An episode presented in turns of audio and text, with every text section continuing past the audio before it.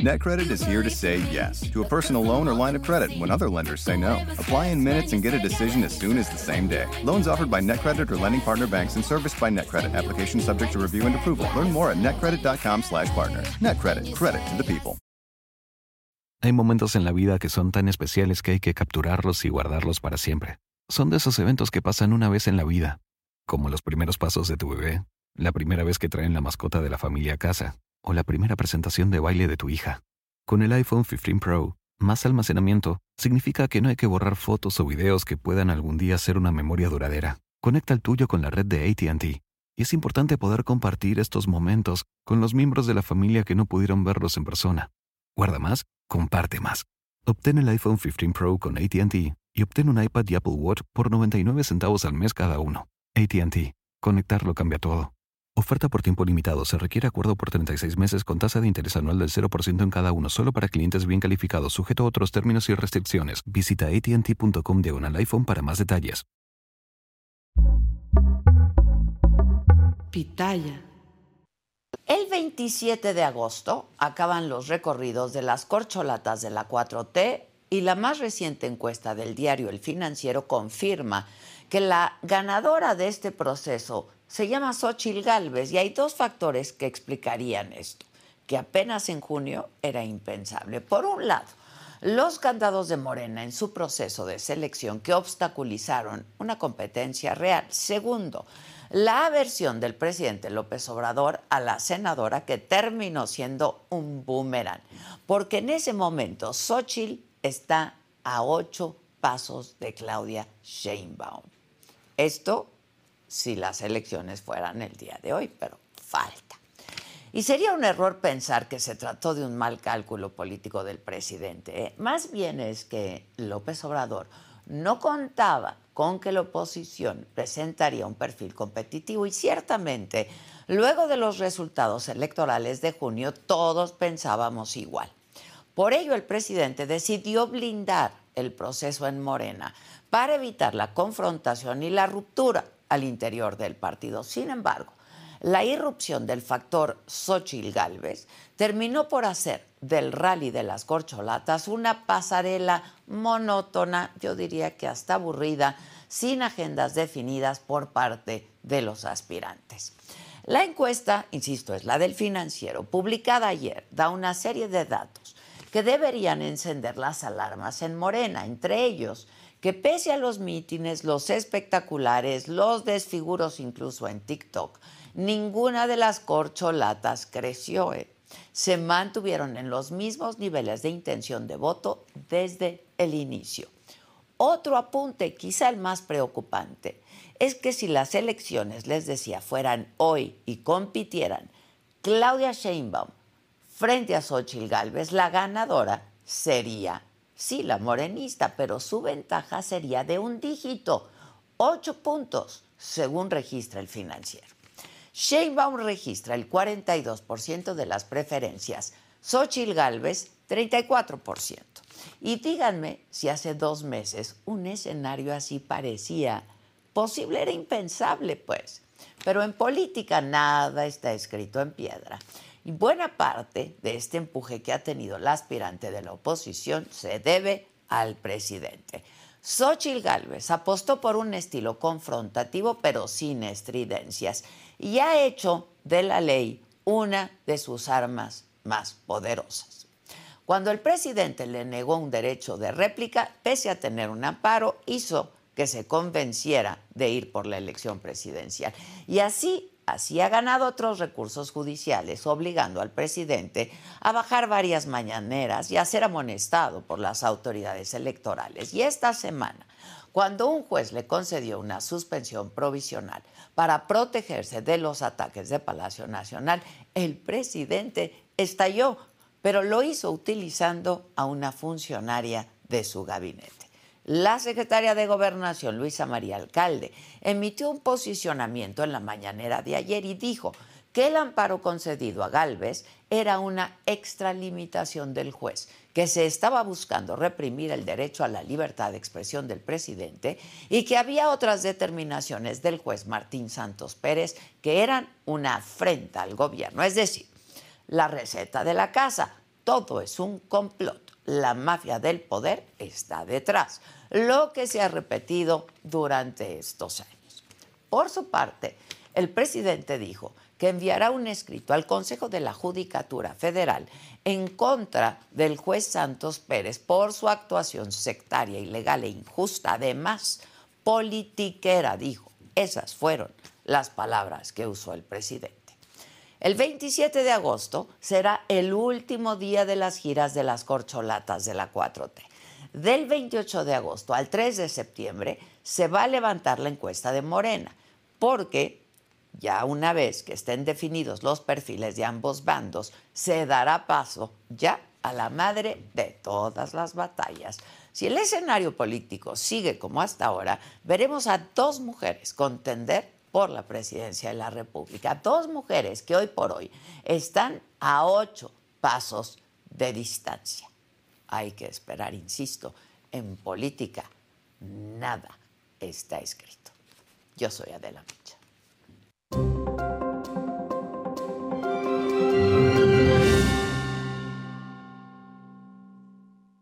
Hola, ¿qué tal? Muy buenos días. Los saludo con muchísimo gusto. Hoy que es miércoles, miércoles 9 de agosto. ¿De qué estaremos hablando el día de hoy? Bueno, la inflación mantuvo su trayectoria a la baja.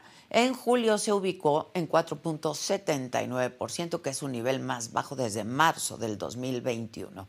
En otros temas, Max Arriaga, director general de materiales educativos de la CEPA, aseguró que los nuevos libros de texto gratuitos no tienen más de 20 errores, los cuales nombró áreas de oportunidad.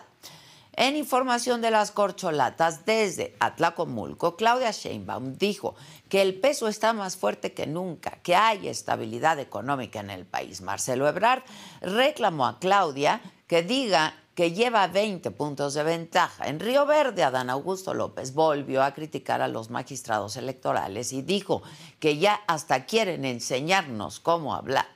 Ricardo Monreal llamó a transparentar los detalles técnicos de la encuesta de Morena. Del lado de la oposición, Xochil Gálvez mostró un amparo que le ordena a la presidencia bajar toda la información fiscal y financiera de sus empresas. En información internacional, durante su visita a Washington, la canciller Alicia Bárcena insistirá en el retiro del muro flotante que el gobierno de Texas colocó en una parte del río Bravo. En los otros temas, en Argentina corren rumores de que Luis Miguel podría ser demandado por enviar a un doble a cantar a sus conciertos. Subastan micrófono que la cantante Cardi B aventó a un fan en Las Vegas. Y la CONADE lo vuelve a hacer, negó el acceso a las instalaciones del Centro Nacional de Desarrollo de Talentos Deportivos y Alto Rendimiento a una coreógrafa ucraniana, quien apoya a la selección de nado artístico, valga. De todo esto y mucho más estaremos hablando esta mañana aquí en Me lo dijo Adela, así es que no se vayan, que ya comenzamos.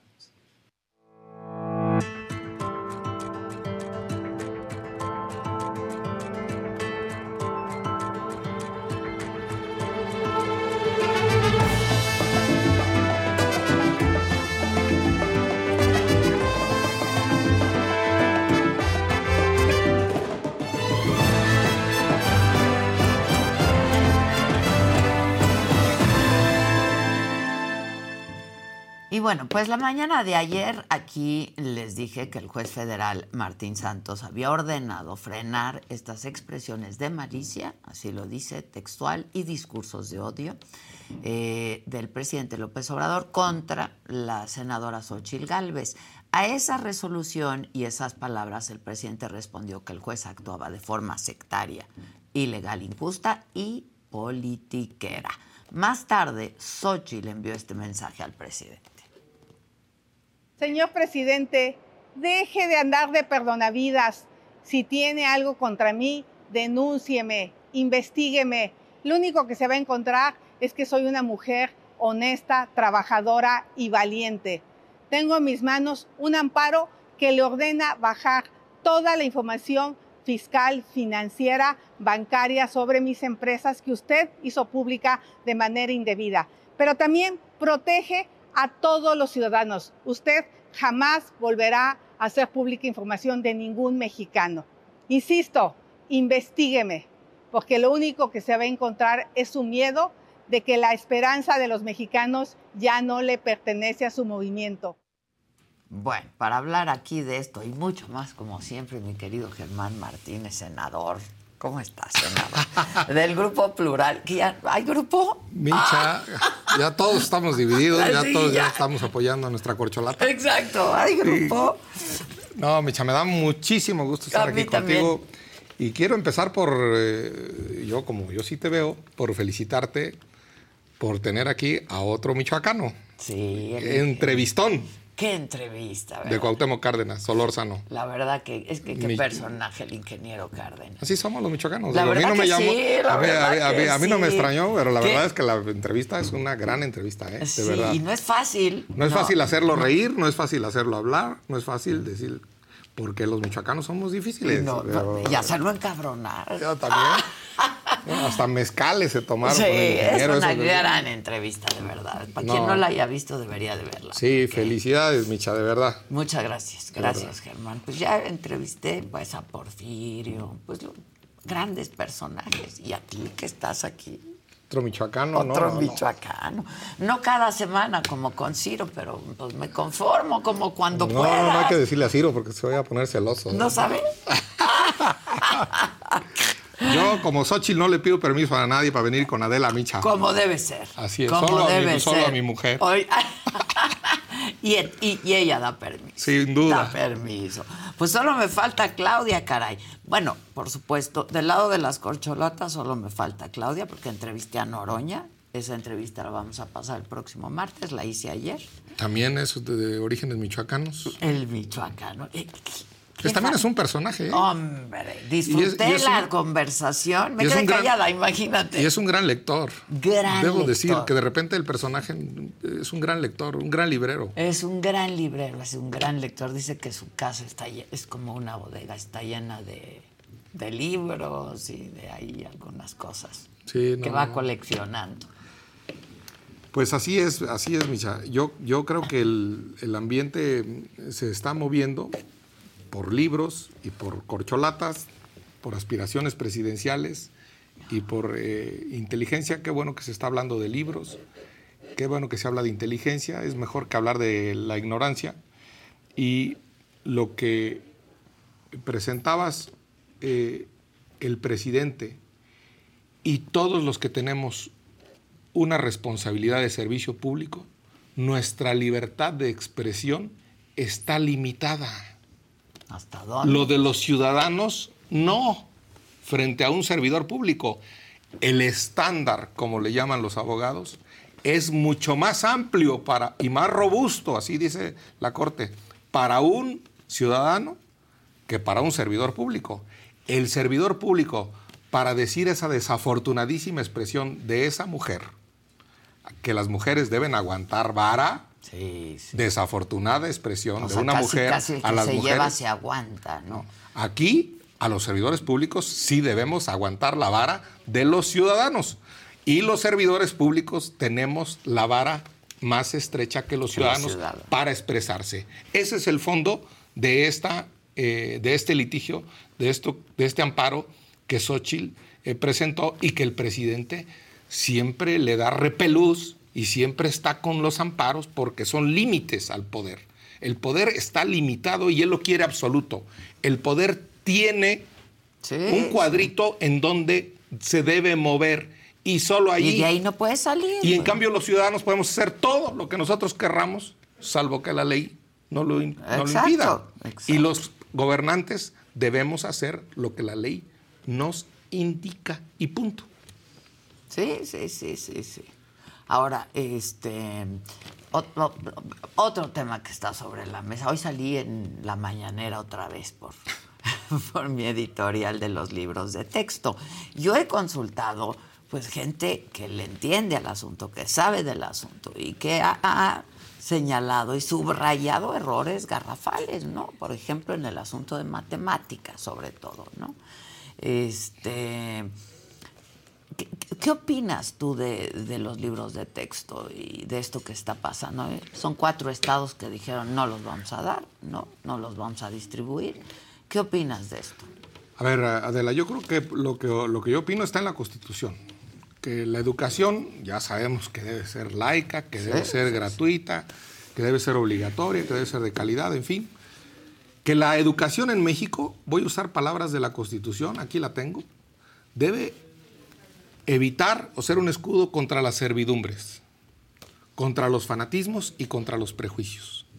Servidumbres mercantiles, fanatismos políticos como la fanatización de la 4T o prejuicios religiosos, ¿eh? para decirlo con toda claridad. Claro, claro. O sea, absolutamente la educación debe servir para que nos libere y ser unas personas plenas y más libres y más libres en el mundo. Muy bien. Yo no compro el garlito bajo ninguna circunstancia, no lo compro, de que estos libros nos llevan al comunismo, al marxismo. Uy, qué miedo. Sí, no, también eh, se pasaron y déjame, 18 pues. Yo, déjame, por favor, presumir, aquí de repente les presumo a, tu auditorio pues que yo he leído algún libro. Y este hay que ver qué es de recibo, qué es aceptable en Marx. En Marx es aceptable su preocupación por la igualdad. Y en Marx lo deberían entender los de la 4T. Me gusta de Marx su indignación contra el servilismo. Marx no era servil. Y yo, a los de la 4T, hay que recomendarles que lean a Marx, aunque sea. Claro. Que lean a Marx. ¿Saben quién es? Laida Sansores. Pero no saben quién es Jenny von Steppel, esposa de Carlos Marx. Pero no saben quién es eh, Pierre-Joseph Proudhon. ¿Saben quién es Cuauhtémoc Blanco? estos marxistas de aquí de México deberían leer a Marx, deberían leer el 18 Brumario de Luis Bonaparte, donde dicen que la, primera vez la historia se presenta como tragedia. Es una tragedia los hospitales públicos en México. Y después como farsa. Pues es una farsa la escuela pública en México. Porque lo que está pasando es que quienes tienen para comprar un libro NetCredit is here to say yes to a personal loan or line of credit when other lenders say no. Apply in minutes and get a decision as soon as the same day. If approved, applications are typically funded the next business day or sooner. Loans offered by NetCredit or lending partner banks and serviced by NetCredit. Application subject to review and approval. Learn more at netcredit.com/partner. NetCredit. Credit to the people. If a friend asks how you're doing, and you say, I'm okay. When the truth is, I don't want my problems to burden anyone. Or you say, Hang it in there. Because if I ask for help, they'll just think I'm weak. Then this is your sign to call, text, or chat 988 for free, confidential support. Anytime. You don't have to hide how you feel. De calidad van a tener mayor ventaja que quienes tienen estos libros con errores y con problemas. Sí, sí, sí. Y entonces, quienes tienen para comprar medicinas y quienes tienen para ir a un hospital privado, con el, contra el que no tengo nada, pues van en condiciones de ventaja con quien va en un hospital público que no tiene medicinas. Que lean a Marx. Que lean a Marx en su concepto de igualdad. Claro, que lean, que lean tantito a Marx. No, a mí eso no me asusta y tampoco me asusta, lo dice la Constitución, que la educación que se imparta debe haber una educación sexual y reproductiva, una educación sexual y reproductiva. Nada de que no vamos a hablar de sexo en las escuelas.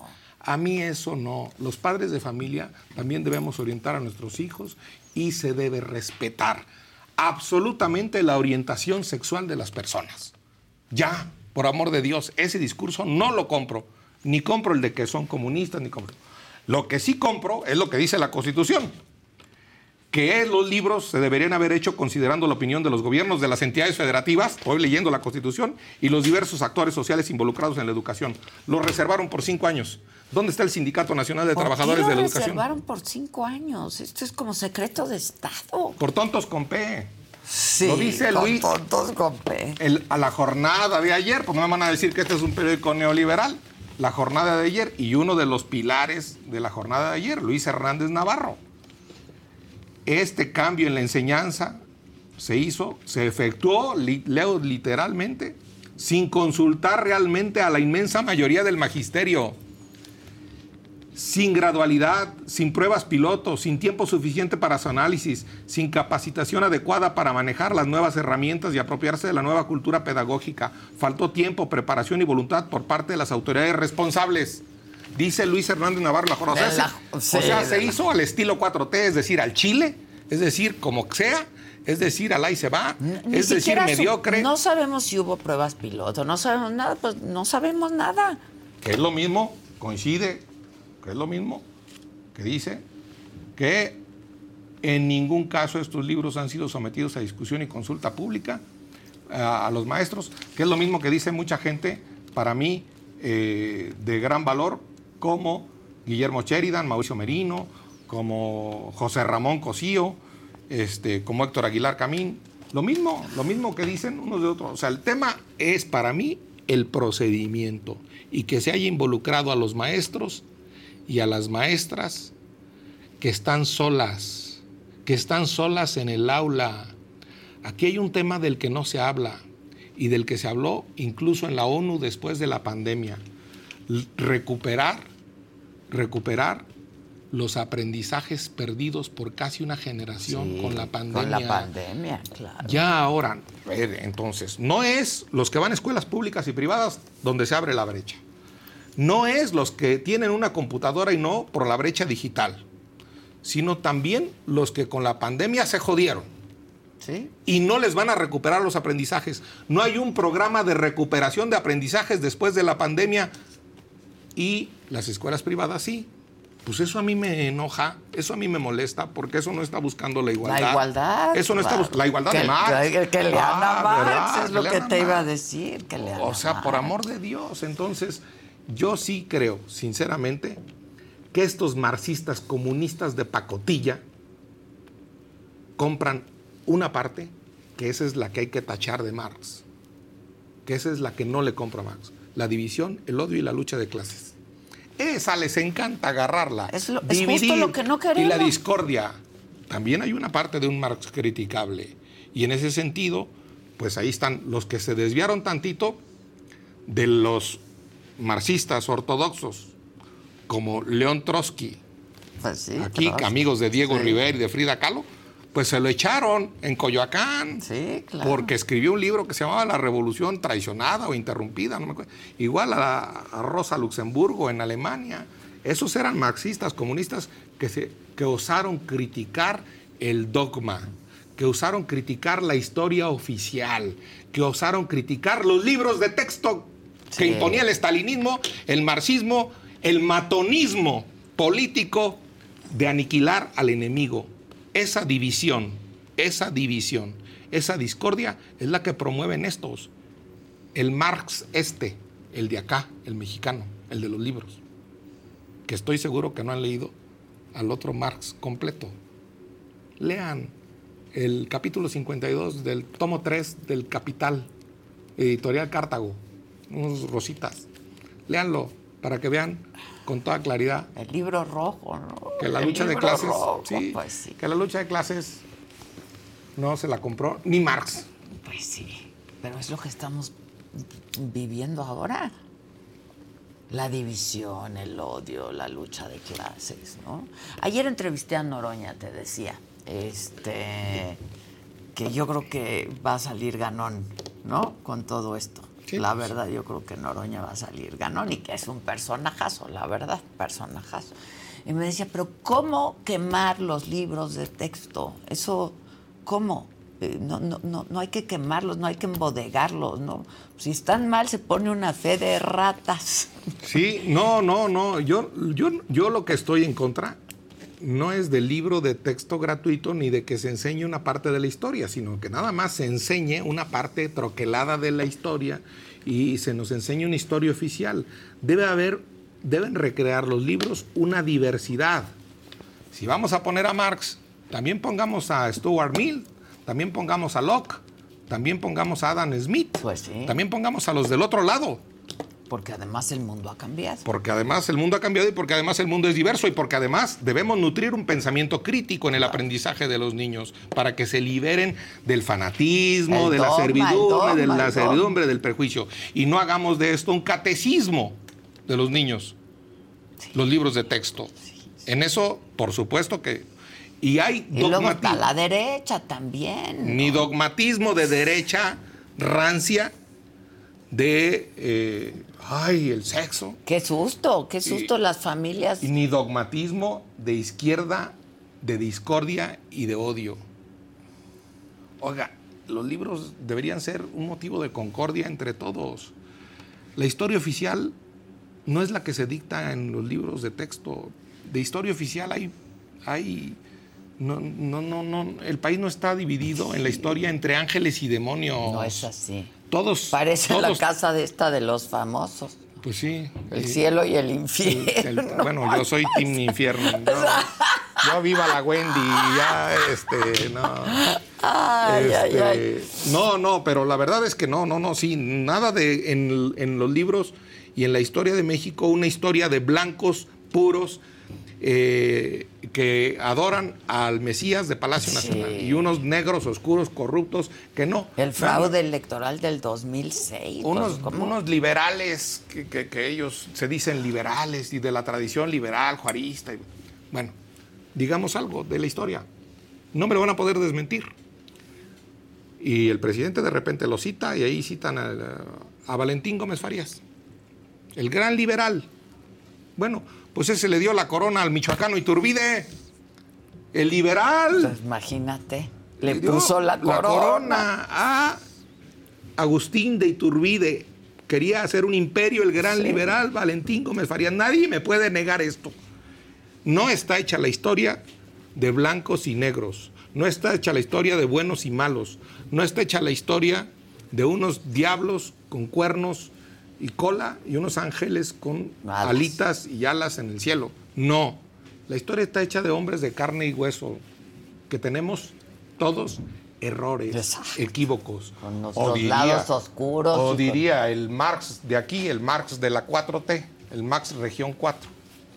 ¿Marx Arriaga o quién? Sí, áreas de oportunidad, todos tenemos áreas de De oportuni- oportunidad. oportunidad.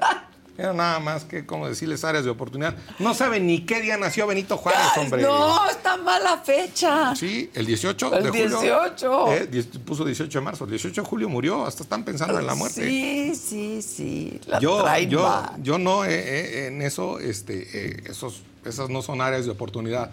Esas son áreas de pendejismo. Sí. Ahora, Alfaro lo hizo bien, ¿no? Alfaro lo hizo perfecto.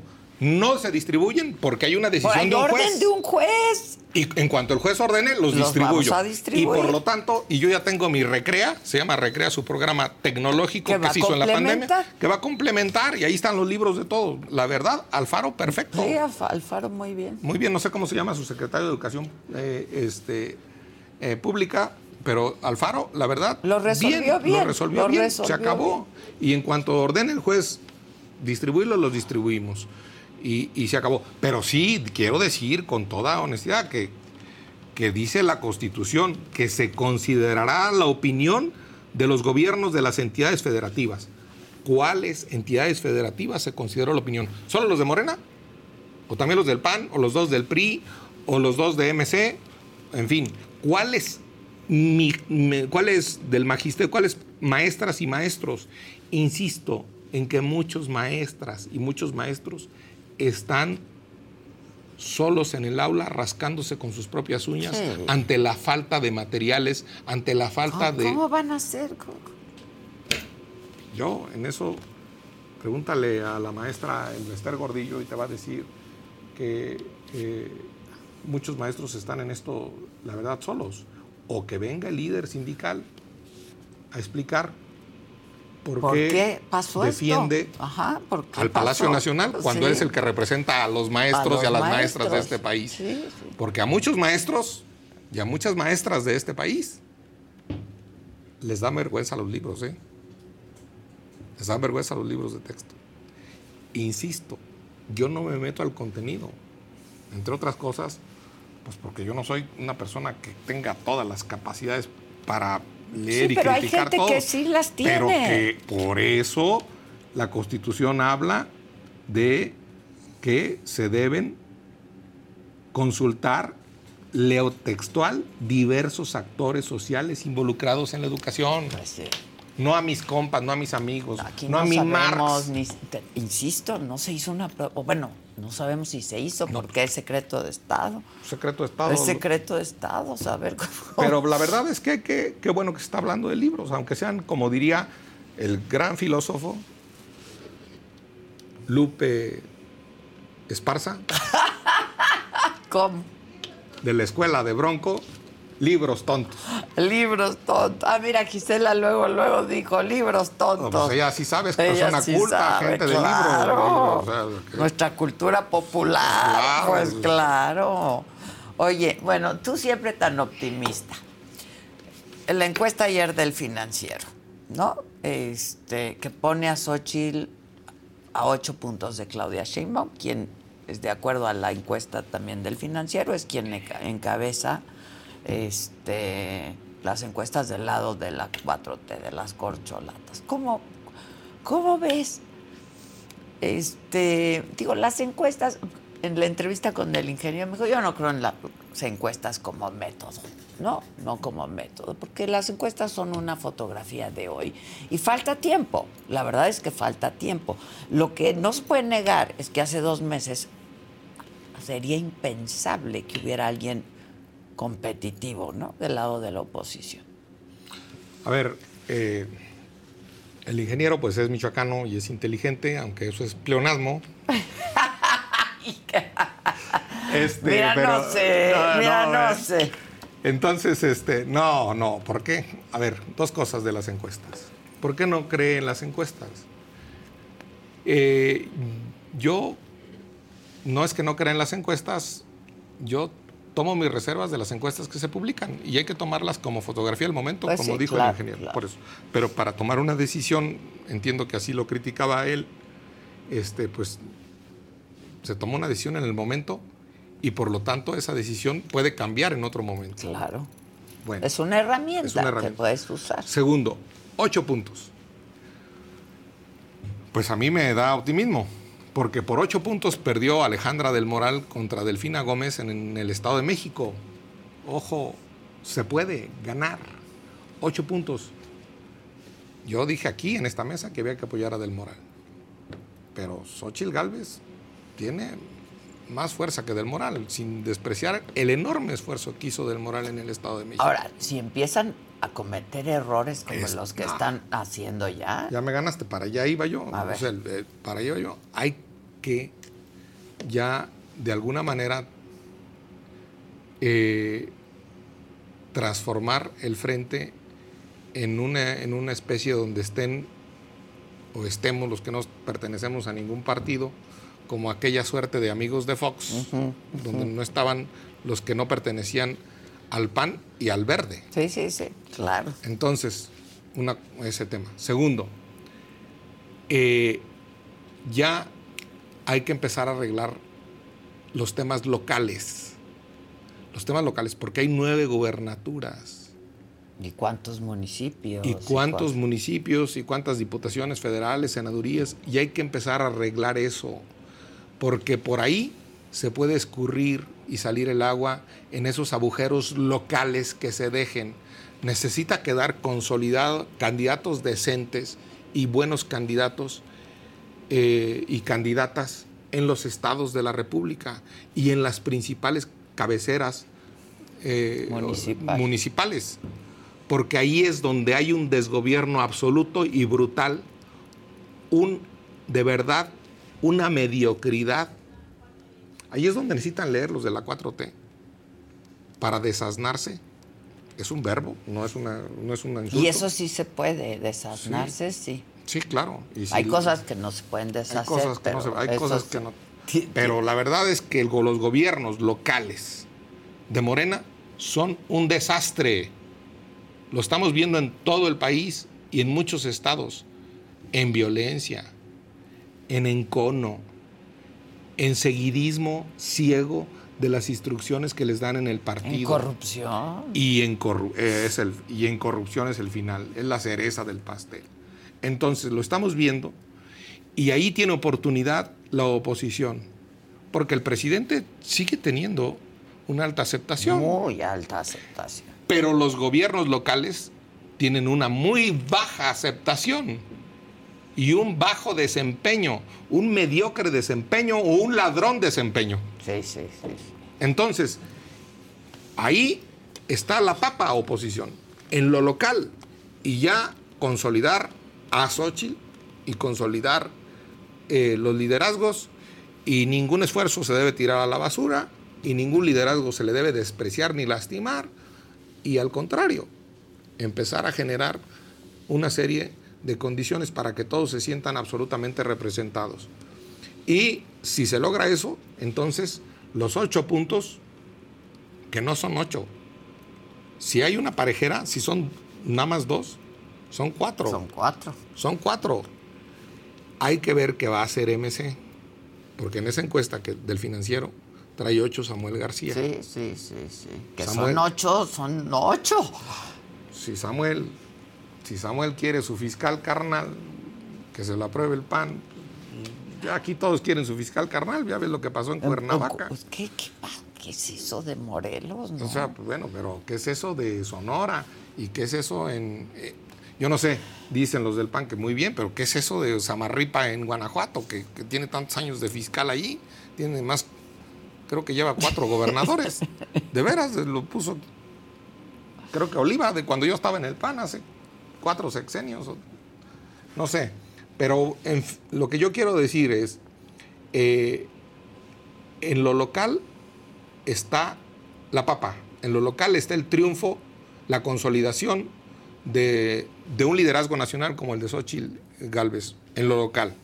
Porque los gobiernos de Morena en lo local son mediocres, son ladrones, son caquistocrásicos. ¿Eso qué quiere decir? Caca. Eso quiere decir que son mediocres, que son peores, lo peorcito. Lo peorcito está en lo local. Este, Y el crimen organizado, bueno, pues a sus anchas en el país. Hay que devolverle al pueblo lo robado y devolverle el miedo a los ladrones. Y devolverle el miedo a los criminales. Bueno, dicho eso,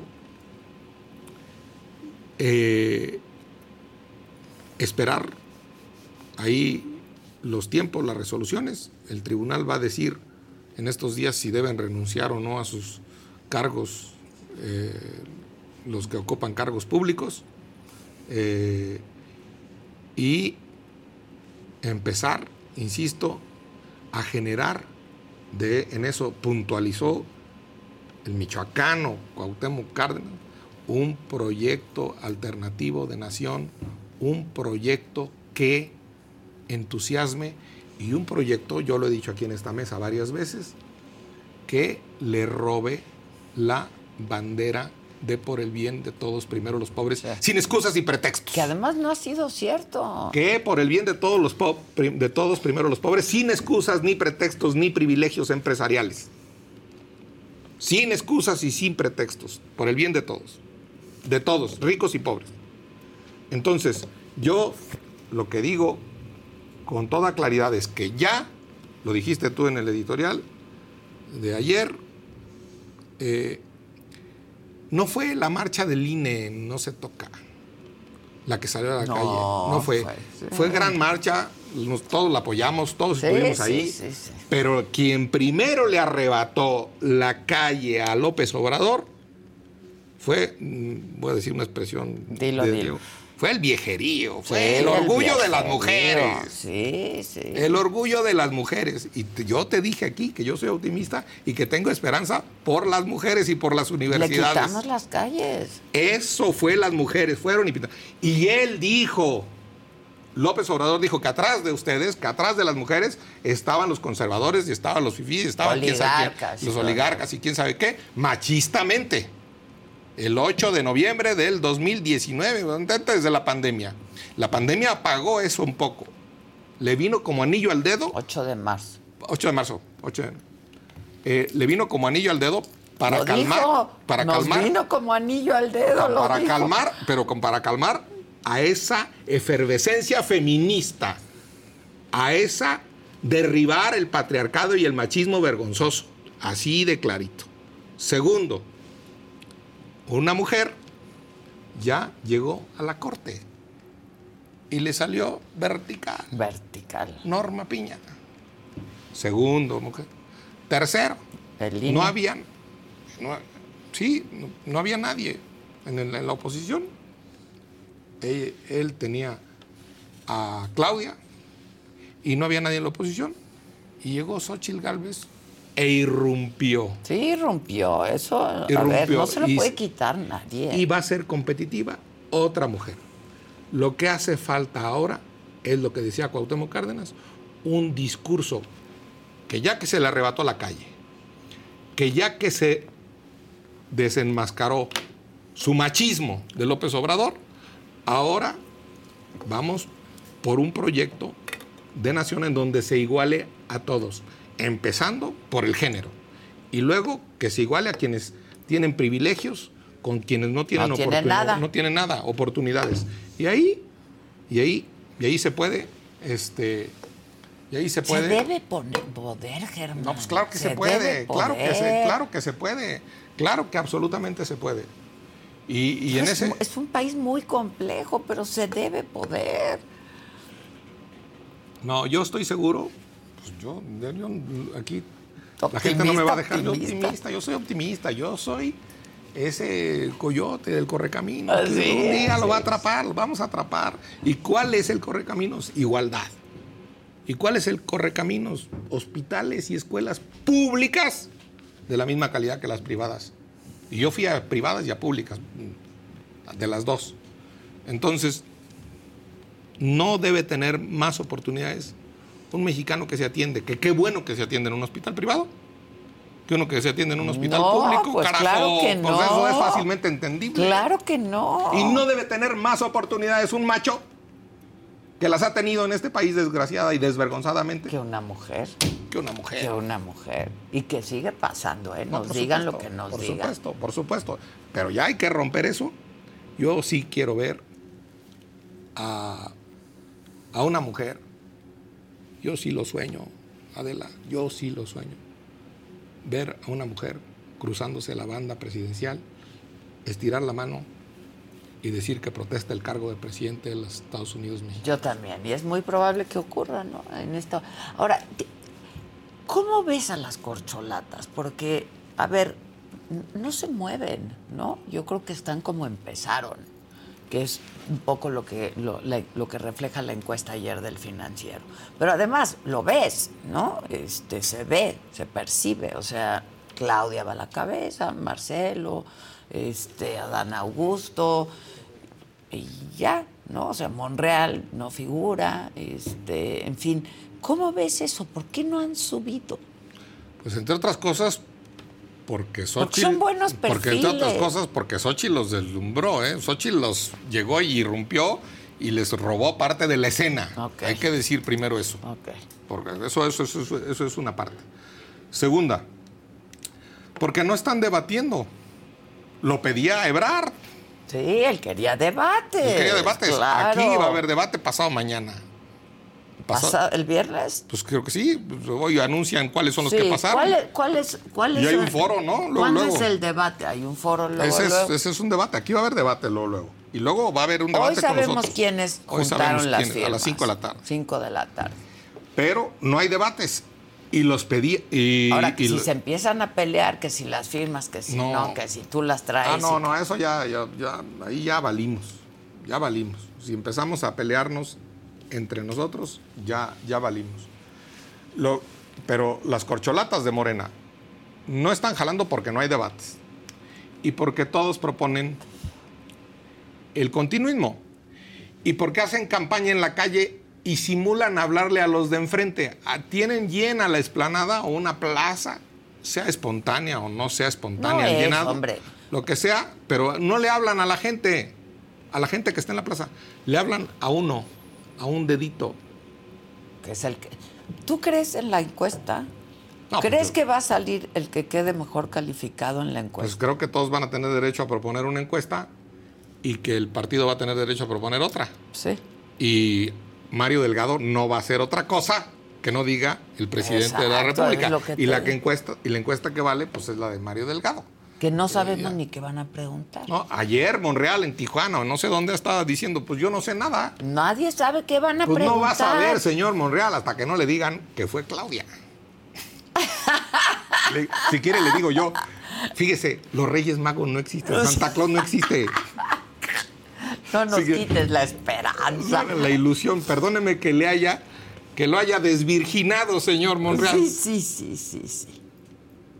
Pues es que así va a ser. Pero ellos, yo veo a Mon, yo veo, por ejemplo, a Marcelo y veo a, a, a Dan Augusto pensando en que sí va a salir el que quede mejor calificado. O sea, están convencidos de eso. Y siguen dando pleito y siguen echando pleito. No, ahí ya quedó claro que va a ser Claudia, que eventualmente el presidente del partido será Adán Augusto.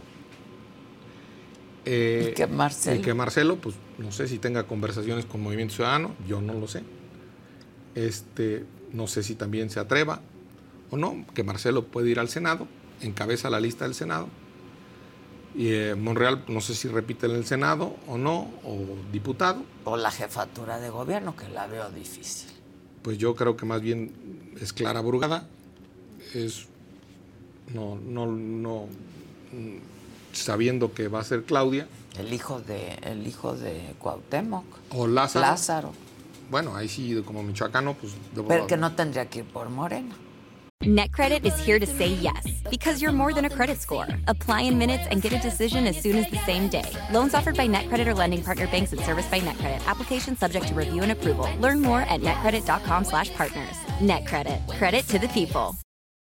If a friend asks how you're doing, and you say, I'm okay. when the truth is, I don't want my problems to burden anyone. or you say, Hang it in there. because, If I ask for help, they'll just think I'm weak. then this is your sign to call, text, or chat 988 for free, confidential support. Anytime. You don't have to hide how you feel. Que puede ir por el verde o por el PT o Por Movimiento Ciudadano sea. también, quién sabe. Entonces, no sé. eh, debo decir que quien tiene una buena impresión, y yo, entre ellos, tiene una buena impresión, de Omar García Harfuch. Yo también, que quiere, verdad, que que también quiere. ese es un candidato que pondría en problemas a la oposición.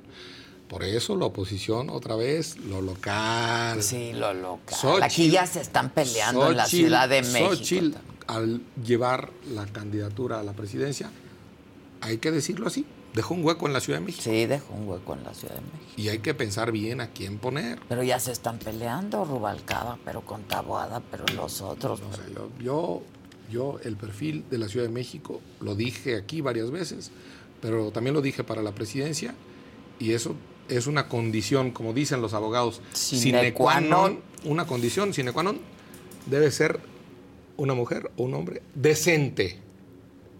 Decente. ¿Por qué? Porque lo merece la ciudad, porque lo merece el país y porque lo exige la ética y además porque lo dicta la práctica, pues si no, en la campaña van a salir las corruptelas.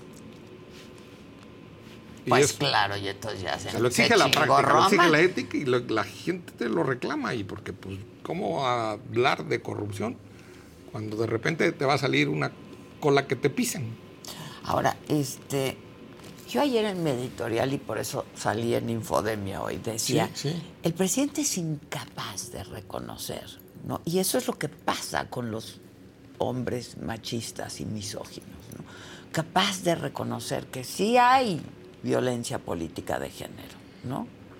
Que sí existe, no es que si ya estás en la política, pues ya el que te lleva, te- el que se lleva se aguanta, ¿no?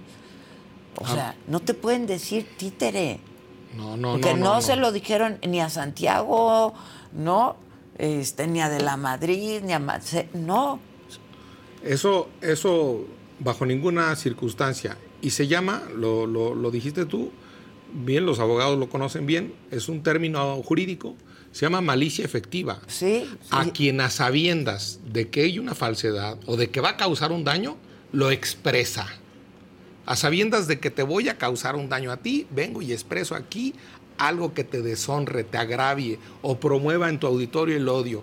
Esa es malicia efectiva y ese es un límite a la libertad de expresión. Lo tiene claro. Por lo electoral, porque también a los del Tribunal Electoral les dijeron que no sé qué, que, Sí, sí, que los iban a... sí, sí. Han resuelto, han resuelto muchísimos casos de violencia política, Política de, de género, género. o de intento de violencia política Sí, de género. claro, no Se es el llaman primero. medidas cautelares. No. Es el aquí. primero al presidente. Esto no tiene antecedentes. A ver, ¿por qué no desaforó a los diputados, presidente? Sub JE 165, diagonal 2021. Medidas cautelares. Por violencia de género, el tribunal se metió y defendió a Laida Sansores.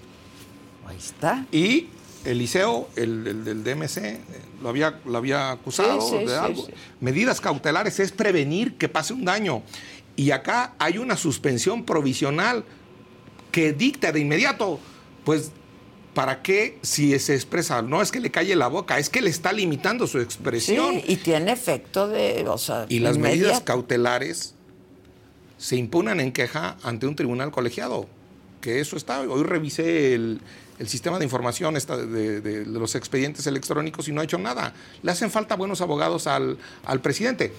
En cambio, Xochitl tiene muy buenos abogados. Tiene un buen equipo de abogados. Aunque en este caso hay que decirlo, el- creo que los previnieron. ¿eh? Previnieron es, ojo, no hiciste bien la tarea, señores abogados, a los abogados de... Como yo soy curioso de eso. A ver, ¿qué? conozco- Cuenta. No, no, previnieron es decirle, te faltó aquí una, un dato, te faltó aquí una firma, te faltó Ah, aquí un ok. papel, te fal- Prevenir es que el juez... Voy a usar una expresión que no es tal cual, pero que el juez los regaña, les, los- les dice... No lo "Ah, traes completo". Lo traes completo. Así es que los abogados de Xochitl, que son muy buenos, hasta a ellos se les fue una liebre Pues, ahí, porque yo soy va. muy curioso, pero excelentes, y yo sé, abogadas y abogados de Xochitl, muy buenos. Y al presidente tiene mediocres, muy 4T, pésimos, que no solo no leen a Marx, sino no leen este libro. Y este libro no es tonto. Este libro se llama Constitución Política de los Estados Unidos Mexicanos. Mexicano. Léanla, aunque sea esta, a los de la 4T. Bueno, aunque sean los libros de texto, que lean. ya, ya con eso. Así se van a desasnar. Desasnar está en el diccionario, ¿eh? No me vayan a No, empezar. desasnar porque luego sí se puede, Ay, ya Germán te Martínez dije". los agravió y dijo culimpinar. Está en el... Sí, No, no, no. Hay que... Pero ¿qué, qué- Hay que ir a la qué capacidad del presidente de decir, mira, pues, no lo voy a hacer más? Porque es un ejemplo para todos los mexicanos. Es macho, el presidente es macho, la, la neta, es un macho. Es un macho. Y este. Y bueno, me gustaría confirmarlo que ponga a Dan Augusto y a Marcelo.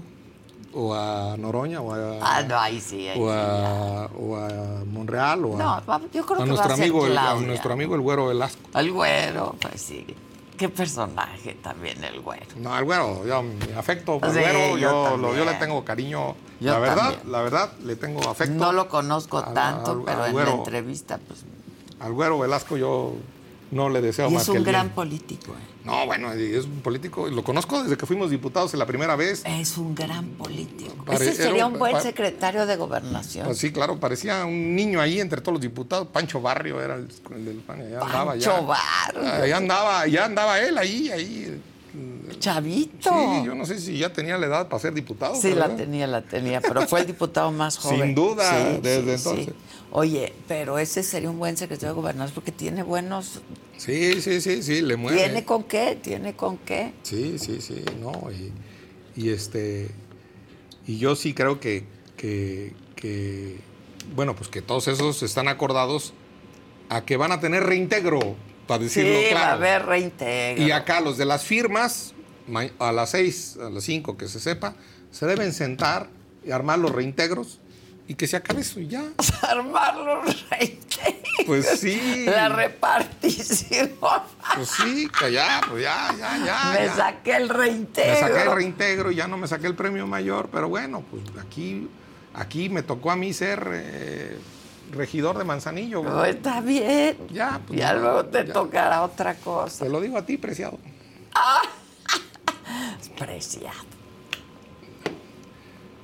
Ya, Ya. no digamos más. No, güey. Ya, pero la verdad es que yo estoy optimista.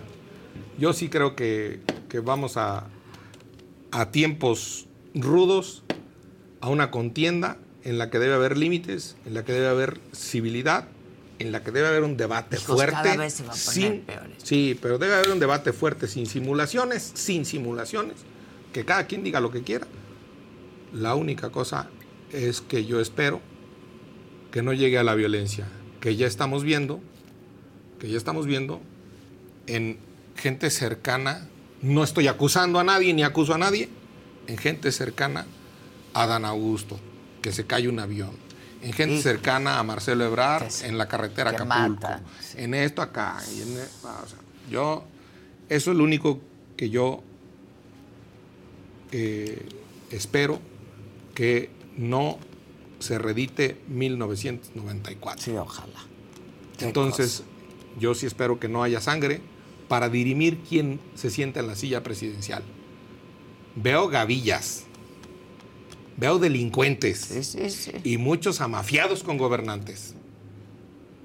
Pero yo espero Ojalá que se la imponga prudencia, la, inteli- la y- inteligencia. Y se imponga la inteligencia. Por eso, también. por eso es bueno hablar de libros, por eso es bueno hablar de inteligencia, porque la ignorancia acaba disputando el poder, la ignorancia acaba disputando el poder a golpes, a balazos. Y eso, la brutalidad, se expresa en la gente que no está desasnada. Desasnar. La brutalidad se expresa en quien no lee. Hay que irnos a desasnar. Leer Hay que leer. Leer desasna, leer libera. Tener un libro es un amigo. Y lo dejas. Y cuando lo vuelves a abrir no se vuelve a enojar. Y donde no, lo deja, ahí, y ahí está. Ahí está. No te arma de Pero hay que leer. de todo. No te el arma de jamón. Y entonces yo sí, hay que leer a Marx, sí, pero también a los otros. Y hay que leer las distintas versiones Ahora, de la historia. Si tú fueras padre de familia, es lo único que te pregunto que lo eres, pero de niños que van a cursar este, la primaria, ¿qué harías con esos libros? ¿O ¿Qué harías? O sea, No, yo soy padre de niños que van a ir con esos libros para en, Ah, la, en la, en la ¿tienes neta, hijos? ah, de, de seis. ah, Ah, sí, Desde entonces, seis hasta sí, 16. sí, a ver. No, pues aquí, aquí dice que la eyaculación y que la masturbación, sí, esto sí que. Si te empiezan a preguntar, les dices. Ah, bueno, claro. No, pues, o sea, no, no, se espante. no se espanta uno. Estos- Punto. Estos Así. oligarcas, O por sea, así como dice Y oigan, presidente. y Benito Juárez no nació ese día y fue el que trajo la República. Y este gobierno está traicionando a Benito Juárez. Eso le diría a mis hijos. No me meto en política ni en nada con no, ellos. no, pero Yo les no dogmas. Yo les enseño el- la virtud de ser libres. Y el fraude del 2006. Bueno, pues van a decir, oye, papá, tú hiciste fraude. No, No, sí. no, no fue. Se le, se le ganó por unos cuantos votos. Y les enseñaría la foto del fraude electoral, del fraude del 2006. Debes acordarte. En la colonia del Valle, en la calle Eugenia, cómo llegó con las pruebas del fraude electoral. claro. Claudia Sheinbaum, Sí. con unos diablitos y unas cajas vacías Sí, va. absolutamente vacías.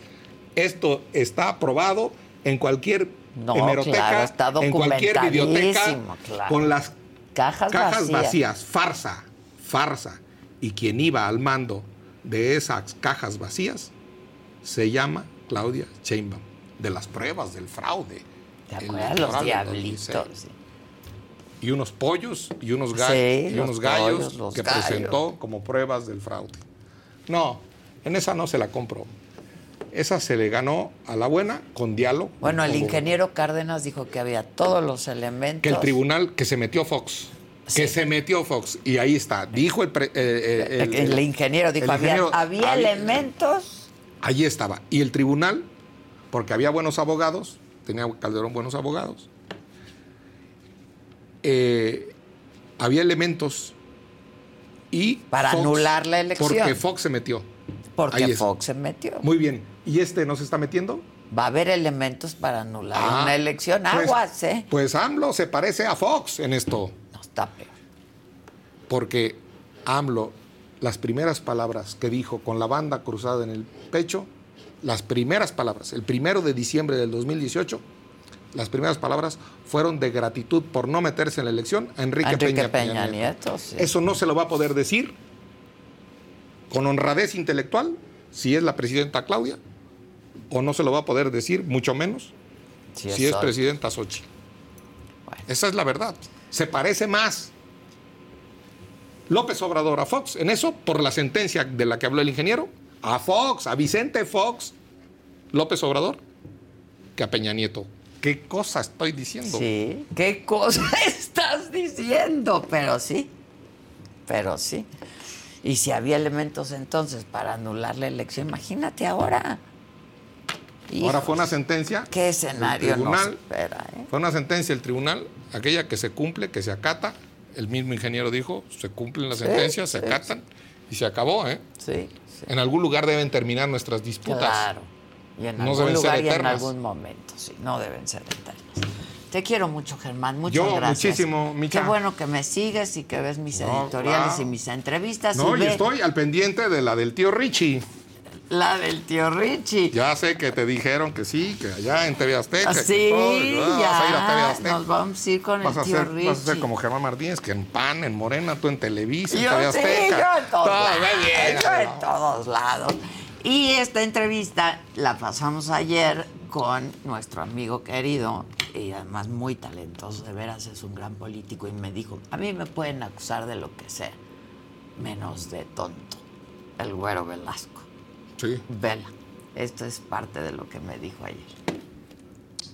Cada quien hace su chamba. ¿Cuál es la del verde? ¿Estar con los A ver, noso- ganadores? noso- nosotros, bueno, pues sí es un partido ganador, apoyamos la transición, que hubiera una transición democrática en el año 2000. Apoyamos que hubiera otra transición en el 2012.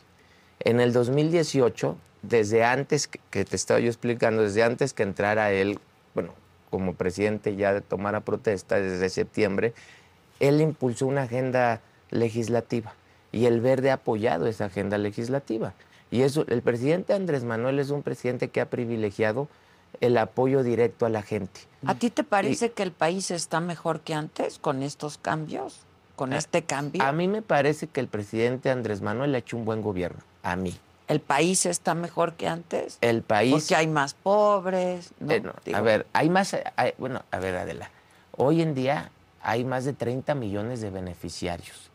Yo sí veo que tenemos un presidente que trabaja desde que se levanta hasta que se duerme y que está haciendo su mayor esfuerzo para dar los mejores resultados. Estoy convencido de ello. El Partido Verde tiene una imagen, ¿no? Pues de aventurera, que vende caro su amor y entonces este va para acá y luego para allá y luego para acá y luego para allá y Pero cae, yo- cae parado. Yo no estoy diciendo que no y eso quizá es hacer política, pero la impresión... Pero, pero, de- pero déjame decirte, a ver, Adela. Usted, veo tu calificativo muy duro, te lo digo con respeto, porque, a ver, Movimiento Ciudadano fue con el licenciado Andrés Manuel en la elección del 2006, del 2012, y fue con el PAN en el 2018. El PRI, este, pues nunca había hecho una alianza con el PAN, y el PAN es un partido que se fundó en contra del PRI y hoy son aliados. El PRD es un partido que se fundó en contra del PRI y que se supone de izquierda con el ingeniero Cárdenas y hoy es aliado del PRI y del PAN. Entonces, a ver, los momentos en la política van cambiando y cada quien va a representar un proyecto rumbo al 2024. A mí me podrán acusar de muchas cosas menos de tonto. Y- Por eso yo te dije, que- no, si yo no digo que son tontos, pues si ahí está. entonces, entonces yo te digo que yo aspiro a tener un partido competitivo, un partido ganador, que esté abierto a la ciudadanía y que la ciudadanía pueda participar dentro de él y podamos tener un proyecto que pueda aspirar a gobernar este país. ¿Qué pasó con tu compadre? Con Alejandro Moreno, son compadres, ¿no? Sí, este, soy padrino de su hijo. Digo, sabemos qué pasó con lo del audio, pero Bueno, a ver, este, yo con él, pues tengo una relación de muchos años. Fuimos diputados juntos, senadores juntos, gobernadores juntos. Entonces, a lo largo de más de 20 años, pues vas construyendo amistades, como se hace en diferentes ámbitos de la vida. Este, yo con él, pues reflexiono, reflexionábamos temas de política y demás. Y bueno, pues en esa ocasión yo le daba mi punto de vista, él tuvo un punto de vista, te lo digo abiertamente, era una conversación privada, Privada. la que tuvimos, este, que evi- evidentemente fue desvirtuada, pero bueno, pues este, él eh, argumenta pues que en ese momento él estaba este, siendo atacado, entonces yo no soy gente rencorosa, Adela, yo veo para adelante y, y ya, yo Pero ya le di vuelta a la página. Tú eres medio fifi, ¿no? Pues no, a ver, estás diciendo, Adela, Yo también, que el ¿eh? presidente no debe de descalificar No. y aquí ya me estás agrediendo. O sea, ser fifi es una agresión porque entonces pues yo estoy jodida. Pues yo bueno, sí soy fifi. es, es depende como tú lo quieras interpretar.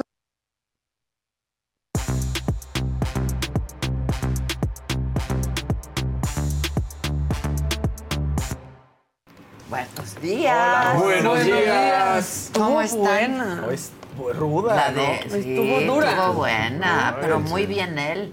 La verdad, Sí. contesta. Sí. Ah, Como ayer le dije a Noroña, mira, uno pregunta lo que quiere y el otro contesta lo que quiere. Exacto. ¿No? Claro. Y ahí pues, nos exhibimos todos. Hay áreas de oportunidad. No, hay áreas de oportunidad. Hay áreas de oportunidad. Pero muy buena, la verdad, es un tipo muy inteligente. Sí. Muy inteligente. Y, Esa del Fifi como que se puso flojito, recibió el golpe como que ya estaba ya reacomodándose, Ah, ¿no? como le dije, yo también. Y Sí, ya claro. me estás descalificando, le digo, no, pues si ser fifi yo no No. descalifico a nadie, Ni de- ni, ni por del otro lado, ni por pues no, al contrario. Ni por tener Todo más un lo par de tenis, como el hijo del Venga, presidente. muchachos. Venga. La que sigue, por favor.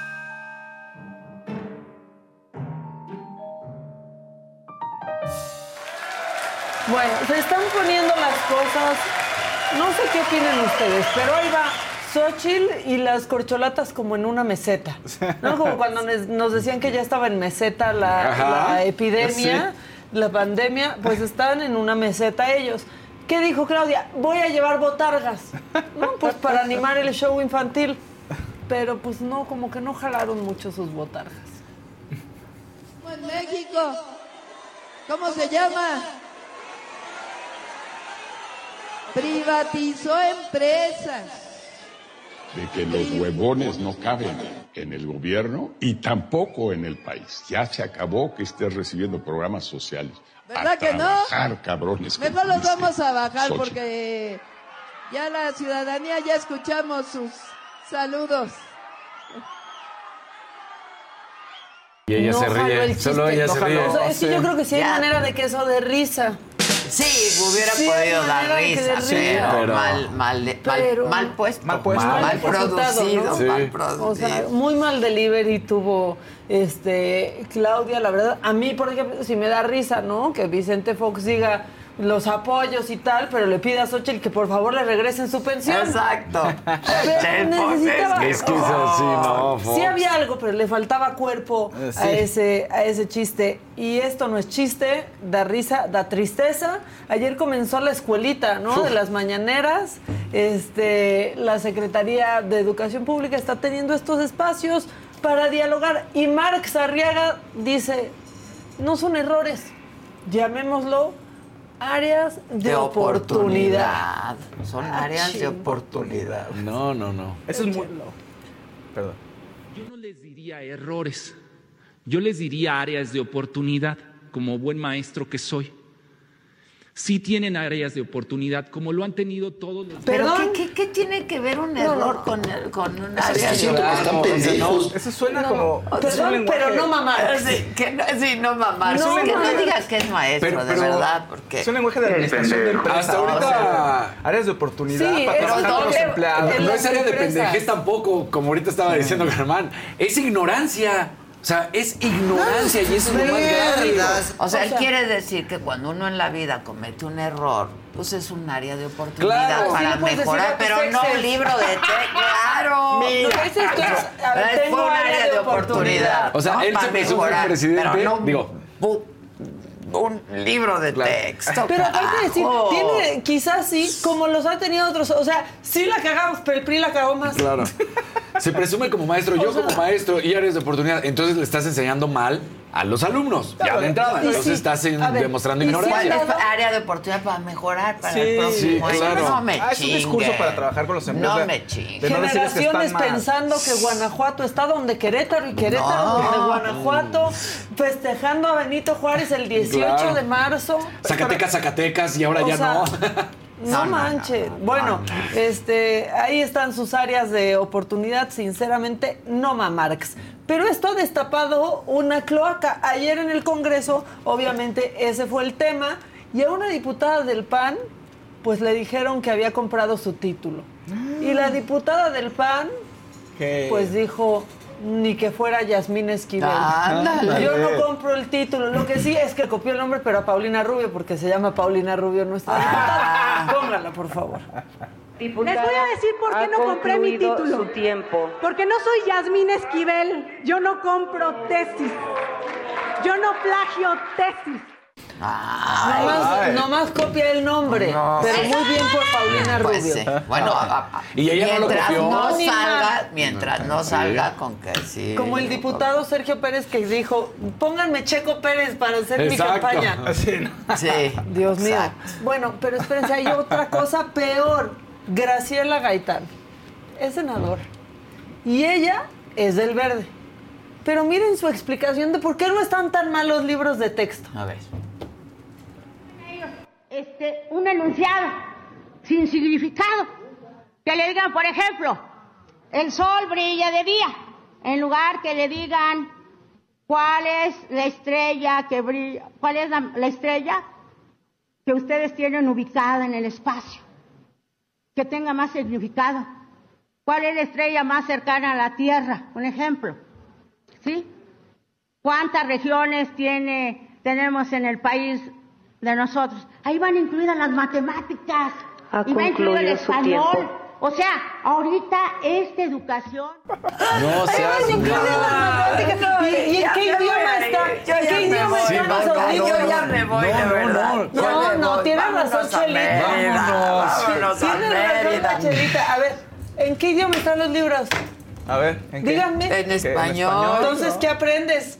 Español, ¿no? claro. Y luego vienen números abajo de cada página. Matemáticas. Claro. Esos son matemáticas. Pues claro, porque el 2 le sigue al 1 y así la segunda claro. página viene Ajá. después de la primera. En el índice- Ay, el índice está. Sucesivamente. Pónganla ¿Y cuál es la estrella que La más brilla? El índice está numerado. La En matemáticas. Pongan otra vez a doña Chelita del Partido Verde. este, un enunciado sin significado. Que le digan, por ejemplo, el sol brilla de día. En lugar que le digan cuál es la estrella que brilla, cuál es la, la estrella que ustedes tienen ubicada en el espacio. Que tenga más significado. ¿Cuál es la estrella más cercana a la Tierra? Un ejemplo. ¿Sí?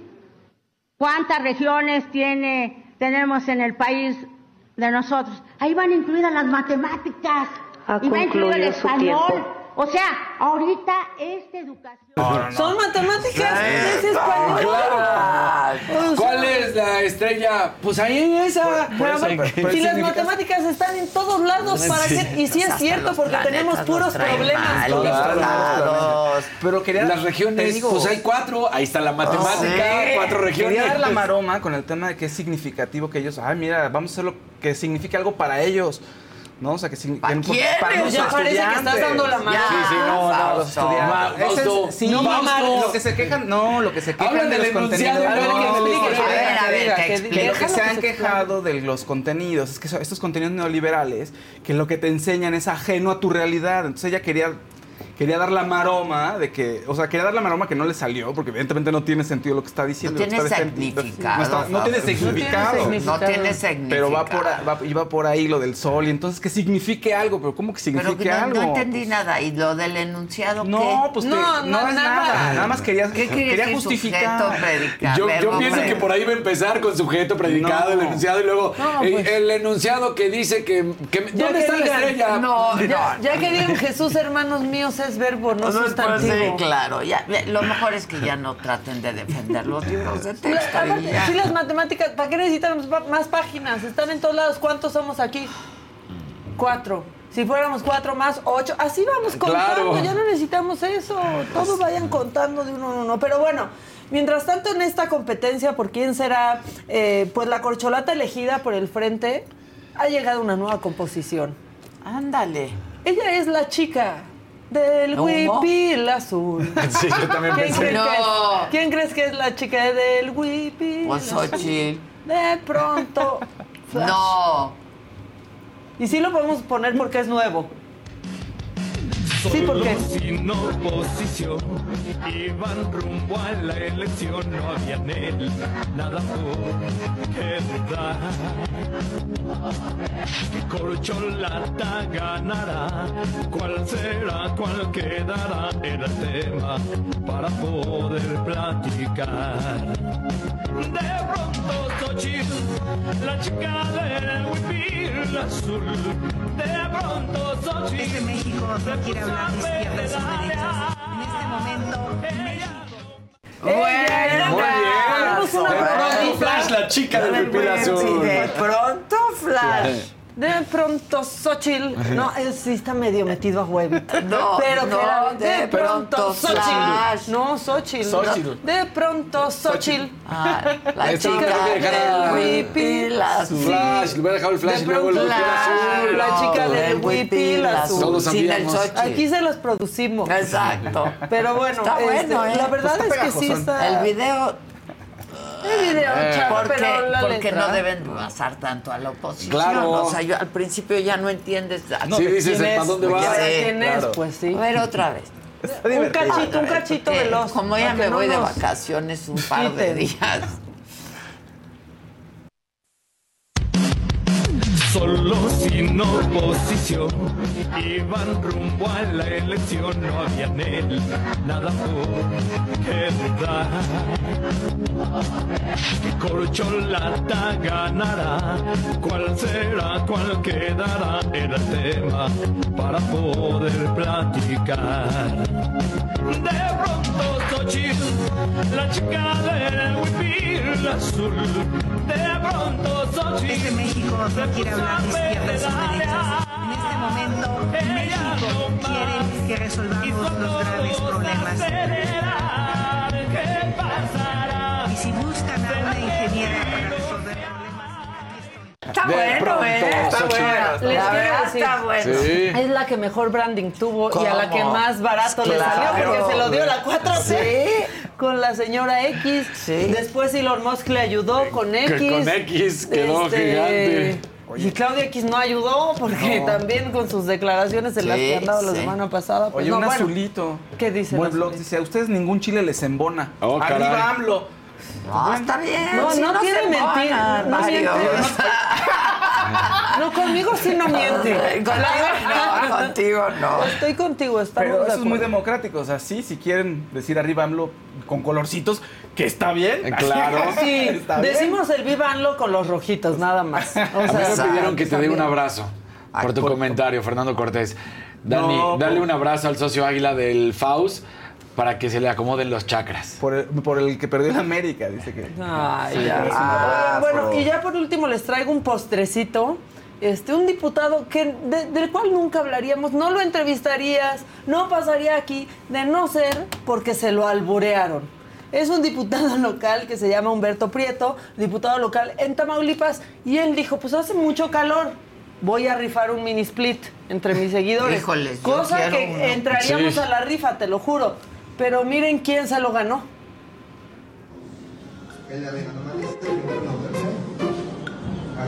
Dolores Delano. Dolores Delano, Dolores Delano. A ver, Dolores, este, checa si nos sigue, por favor. Sí tienen las cinco personas etiquetadas. Falta ver que nos siga. No sigue. No hay resultados para.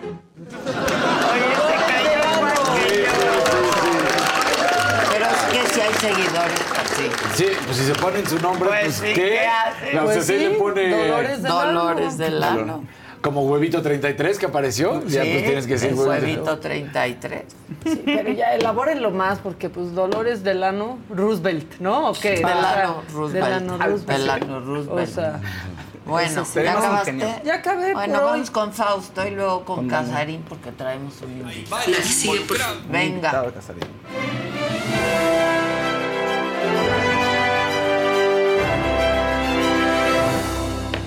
Pongan like y pongan colorcitos, por favor. Oigan, en Argentina se dice... Tienen Dolores Delano. Dolores de Luis Miguel. Es que está sí muy está enojado. cambiadísimo. Está muy raro, ¿verdad? NetCredit is here to say yes to a personal loan or line of credit when other lenders say no. Apply in minutes and get a decision as soon as the same day. If approved, applications are typically funded the next business day or sooner. Loans offered by NetCredit or lending partner banks and serviced by NetCredit. Application subject to review and approval. Learn more at netcredit.com/partner. NetCredit. Credit to the people.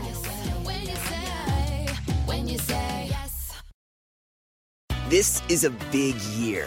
The Ohio Lottery's golden anniversary. 50 years of excitement, of growing jackpots and crossed fingers. 50 years of funding for schools, of changed lives and brightened days. 50 years of fun.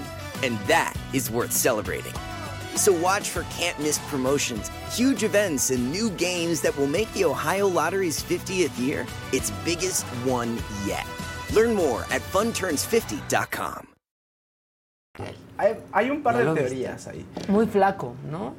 Pero la discusión ahorita en Argentina, pues es Luis Miguel en todos los. Bueno, en cuestiones de entretenimiento. Cortina de humo, la No se cortina de humo. es preocupen, Luis nadie, Miguel. es muy fácil, nadie canta como Luis Miguel. No, exactamente, ya con eso. Ya con eso, Pero está sonando increíble. O sea, ¿han Sí. visto los videos? Suena Sí. No, espectacular. Pues resulta que en un programa que se llama La Tarde, en América TV, un abogado dijo que tenía información en la que una persona estaba demandando a Luis Miguel porque fue al concierto Y y, no era Luis doble. Miguel, era un doble, entonces es fraude. Y según este abogado, pues sí podía proceder, pero tendrías que tener las pruebas ahí en la mano. En Argentina la teoría que circula primero era que había un doble. Ahora son dos dobles que llegaron supuestamente antes de que llegara Luis Miguel. Sí, sí está muy delgado, o sea, eso sí. Pero sí le se, ve que es Luis en el Miguel. cuello. El ¿eh? Sí se ve que es Luis Miguel. Que Claro. Hay unas fotos donde dices... O sea, es que... Pues se ve raro, pero bajó Es- mucho de no, peso. ahí en cuál se ve raro. ¿En cuál de las dos se ve raro? dos, ¿no? Enflacó muchísimo. Ahí las dos son. Sí. Eh, ¿Estos serían los dos dobles o qué es lo No, que no dicen? tienen foto, no, dicen que se ve raro. O sea, O que sea, si tú dicen que ese es un doble. No, doble. pongan una foto de Luis Miguel hoy con una de Luis Miguel Hace dos antes, años. hace dos Es que años. hemos Pero es tenido que- muchos Luis Migueles, o sea, Sí. Luis Miguel Donald Trump. Sí, Sí, ándale. Luis Miguel, fue un gran Donald Trump. episodio. Hubo Sí. Luis Miguel Según Donald esto, Trump. bajó 20 kilos por ayuno intermitente. Entonces, ese es el resultado del ayuno intermitente. Y Que dicen, sí da resultado, ¿eh? en Argentina dicen que es una operación y que no solo son dos, sino que hay un tercero. O sea, que dos llegaron antes que él llegara a Argentina Pero y ahí contrataron a un tercero. luego, pero para... Para la prensa, para, para, la distraer. para distraer a la gente. Eso sí Señuelos. lo hacen. Sí, Señuelos. como señuelos. Pero ahora lo que están diciendo es que hay alguien en el escenario que se sube. ¿Y por qué sospechan? Porque todos la pasan increíble, pero no habla, que no está hablando con el público. O sea, que entre canción y canción no dice, hola Argentina. Nunca, casi nunca Casi no lo hace, ¿eh? ¿no? Él habla muy poco en el Pero que Si yo ahorita que ahora. digas, Habla muy poco. o sea, Pero que casi mi mariachi, no y se Sí, acabó. que se Pero es que en serio les digo, no tira ni medio pan, Luis Miguel. No, o sea, no, no tiene ni saludará a qué. algunos o así, porque ha salido como mandando besos, pero nunca habla ni dice que está muy Pues emocionado aquí de que no ahí, habla, ni sí nada. que no habla, que se aventa una tras otra. Entonces, que eso es un indicio no de que hay habla, algo pero sí. turbio. Pues sí le está. canta. Está solo bien flaco. No, nada más está flaco. Está flaco, ¿no? Sí se ve mucho Y te había más acostumbrado joven. a estar en. Luis Miguel, en Donald esta- Trump. Sí. Exacto. Ese es Trump. Es Luis Miguel Donald O sea, sí te había es acostumbrado Make- y Make entonces. America Great Pero Again. se ve, se ve muy chavo. Sí, se ve muy bien y muy chavo y se ve y te digo, como dice Maca, está sonando increíble. Por eso les Yo digo, escuché los videos. basta con oírlo Sí. cantar, porque nadie canta como él. No. Esa es la verdad de la Sí sería y En una es de esas está ver- empezando a tirarle el look de Frank Sinatra. Se está empezando Pues a irse sí, para allá, pues pues si era. Sí. Pero la verdad, nadie, o sea, nadie podría imitarlo. No, que nunca. O sea, Boneta que lo hizo tan tan bien. ¿no? Sí. Porque sí lo hizo muy bien, pero pues no, sería este difícil. cuate canta como Los Es- Ángeles, parece No, que no. estás oyendo un ángel. No, la- en la voz va a ser muy complicado. Claro, y que ya está completo, dicen aquí en el chat, completo en YouTube el concierto de Luis Miguel. Ah, En Argentina, para que lo quieran, para Pues quienes sí lo se quieran. agradece. También el de Adele está completo. Sí, sí. Pues sí, sí se agradece. Que además estuvo uno en el lugar número 5000 en la fila de espera. ¿Cinco mil? O 10000 o cuál, cuál estuviste? 120 mil. No, bueno. Dicen aquí, no se ve muy chavo, se ve delgado, pero esas arrugas no mienten. No, pero a ver, cuando bajas 20 kilos de peso, Claro. cuando estás con 50 y sobrepeso, tantos. claro, te ves más joven, te Claro. ves más sano, te Pierdes ves más años, joven, sí. pierdes años. Sí, Sí, la sí. verdad. Y tiene 53, tampoco es que digas, ay, Pero qué grande. siempre hay un No, punto, o sea- ¿no? O sea, como a esa edad, cuando bajan mucho de peso, de pronto se van muy para abajo, que hasta la gente dice, se ve raro, se ve Sí, enfermo, no sé qué, y claro. luego como que se recuperan tantito, pero siempre pasa cuando Sí, dan un ba- bajón, así. bajón. Sí. ese bajón es Ajá. raro, ¿no? Que se acomoda el cuerpo. Que no sabes si se ve muy bien o muy mal. Tiene 53 años. Luis. Otros dicen que manga gástrica. Pues sí, pudo haber pasado. O simplemente el ayuno intermitente. En Argentina decía, esa es la versión que manejaban los varios periodistas, que es el ayuno intermitente. Pero puede ser otra cosa. Esos son rumores. Finalmente, el único que Él no ha dicho doctor. nada y no ni dice. va a decir. Ni va a decir. Si no saluda dice. en su concierto, ¿qué va a decir? O sea, ¿qué, O sea, qué va a estar diciendo? Oigan, recuerdan que Cardi B lanzó un micrófono a su público, bueno, a una señorita del público que le aventó un líquido en Las Vegas. Bueno, pues la gente que rentó el equipo de audio recuperaron el micrófono y lo pusieron en una subasta que se vendió en 100 mil dólares. ¿Qué? Qué estupidez. Una tontería, pero... ¿Qué se vendió en 100 mil? El, El micrófono que avienta Cardi B. El micrófono se vendió en 100 mil dólares. El- La persona que es dueña de la compañía de audio dijo, es el micrófono porque todos los micrófonos los marcamos con una cintita que dice principal y además como se tienen que conectar a un auricular, ¿no? Al regreso del artista, pues en el programa están ahí etiquetados. Entonces sí es este micrófono y lo que re- eh, recaudamos pues va a ser donado a una asociación sin fines de lucro para veteranos de guerra y una asociación de, de voluntarios que ayuda a personas y a familias con alguna discapacidad. Porque dicen, ah, no, muchas veces las familias que tienen a un niño con discapacidad, un niño o niña con discapacidad, pues tienen doctores y gente profesional de la salud, pero estos niños se sienten solitarios y no tienen amigos. Entonces parte de ese dinero va a una asociación que es como de amistad, básicamente. O sea, personas, Está adolescentes padre. y niños que pasen tiempo con, este, con, el- con el niño en cuestión. Está Pues sí, padre, está increíble. está padre eso. Pasan tiempo con él porque dicen se siente solitario. Claro porque que se en la escuela igual no lo, o sea, no es la misma dinámica, no puede jugar igual que los otros niños. Entonces está bueno, es por una buena causa. Ayer hubo debate en la Casa de los Famosos. Era ese elemento para darle sazón a la última semana, pero creo que estuvo, Estuvo muy mejor el del Estado de ¿no? México. Sí. Y eso ya es decir. Estuvo muy desabrido. Galilea condujo el debate. Había un par de tópicos ahí para poder Ah, discutir. ¿estuvo aburrido? Pues, no, a ver, estuvo bien, lo ves y todo, pero no, tiene, no era tan emocionante, no se dijeron cosas tan extraordinarias. Finalmente todos están alineados con que el Team Infierno y todo es estrategia y todo muy bonito. Todo fue políticamente correcto. Casi todo, salvo Wendy Gay, que se quejó ahí de algunos, de Bárbara, que dijo que sí estaba traicionando a varias personas, porque les hablaba bonito y después los apuñalaba por la espalda. Pero fuera de eso, todos... Todos son, nadie es, este, na- nadie tiene problemas con nadie. to- Emilio arriba se ve muy bien ahí, ¿eh? La Wendy, Emilio. Emilio, con ¿No? sus piquitos Con que sus se pone. piquitos, sí. Sí, hablaron de lealtad, de, este, lealtad y traición, ¿no? Entonces, no, yo creo que nadie nos traicionamos. Todo fue Team Infierno, arriba Team Infierno. Oye, hay algo que me dio risa porque les preguntaron sobre integridad. Y dice Emilio, ¿ya nos Mm. Sí. estuvo explicando Sergio, Sergio. qué quiere decir? No es sí, sí, cierto. sí, sí. Hay, ¿Qué que, quiere hay que leer. Hay que leer. Hay que leer. Dijo así, ya nos estuvo explicando Sergio qué quiere decir Era integridad. Y pues sí, sí me considero íntegro. Íntegro, sí. Ah, está divino. Lo- Luego, eh, ¿qué era? El liderazgo también, ¿no? ¿Qué, qué opinaban? Y si Poncho y Sergio eran los líderes, les preguntaron a todos, los demás que qué opinaban, y todos, no, bueno, todos somos líderes. Como Oye, que creo que Nicola está enamorando a, la- a- a gente, ¿no? Nicola tiene su público. Porque ayer me hice las uñas, ¿no? Y la señora Rosy maravillosa que me hace las uñas hace 20 años, me dijo, estoy adicta a la casa de los famosos. Me dice, ya no sé qué hacer. Le dije, no te preocupes, ya va a acabar. Claro. Ya el domingo va se te acabar", acaba la ¿no? Y me dijo, es que adoro a Nicole. O sea, que ha jalado y me dijo, y hay mucha gente que quiere mucho a Nicola. O sea, que sí ha Tiene jalado. o sea, tiene chance. tiene su público. De- Yo no, creo que va a ser segundo lugar. Sí, Ah, yo- sí. Yo creo que esa es la chance ¿Tú que dirías tiene. Wendy, Nicola, Poncho, Sergio y Emilio al final? ¿Así, en ese orden? ¿Puede Sí, o Emilio y Sergio o lo que sea. O sea, el viernes sale uno. El Ajá, viernes en tiene que quinto salir- lugar, ¿no? El quinto Uno. lugar tiene que El salir sábado viernes. no sabemos. No, el sábado no hasta el sabemos. Y el domingo. es la final. Ajá, exactamente. Ya. Se dice que RBD va a estar ahí en la final. Mm. Se dice que puede ser el sábado, pero también otros dicen que el, el mero Y el viernes mero creo que día. Los Ángeles Azules. Sí. Vi en Twitter. ¿Cómo?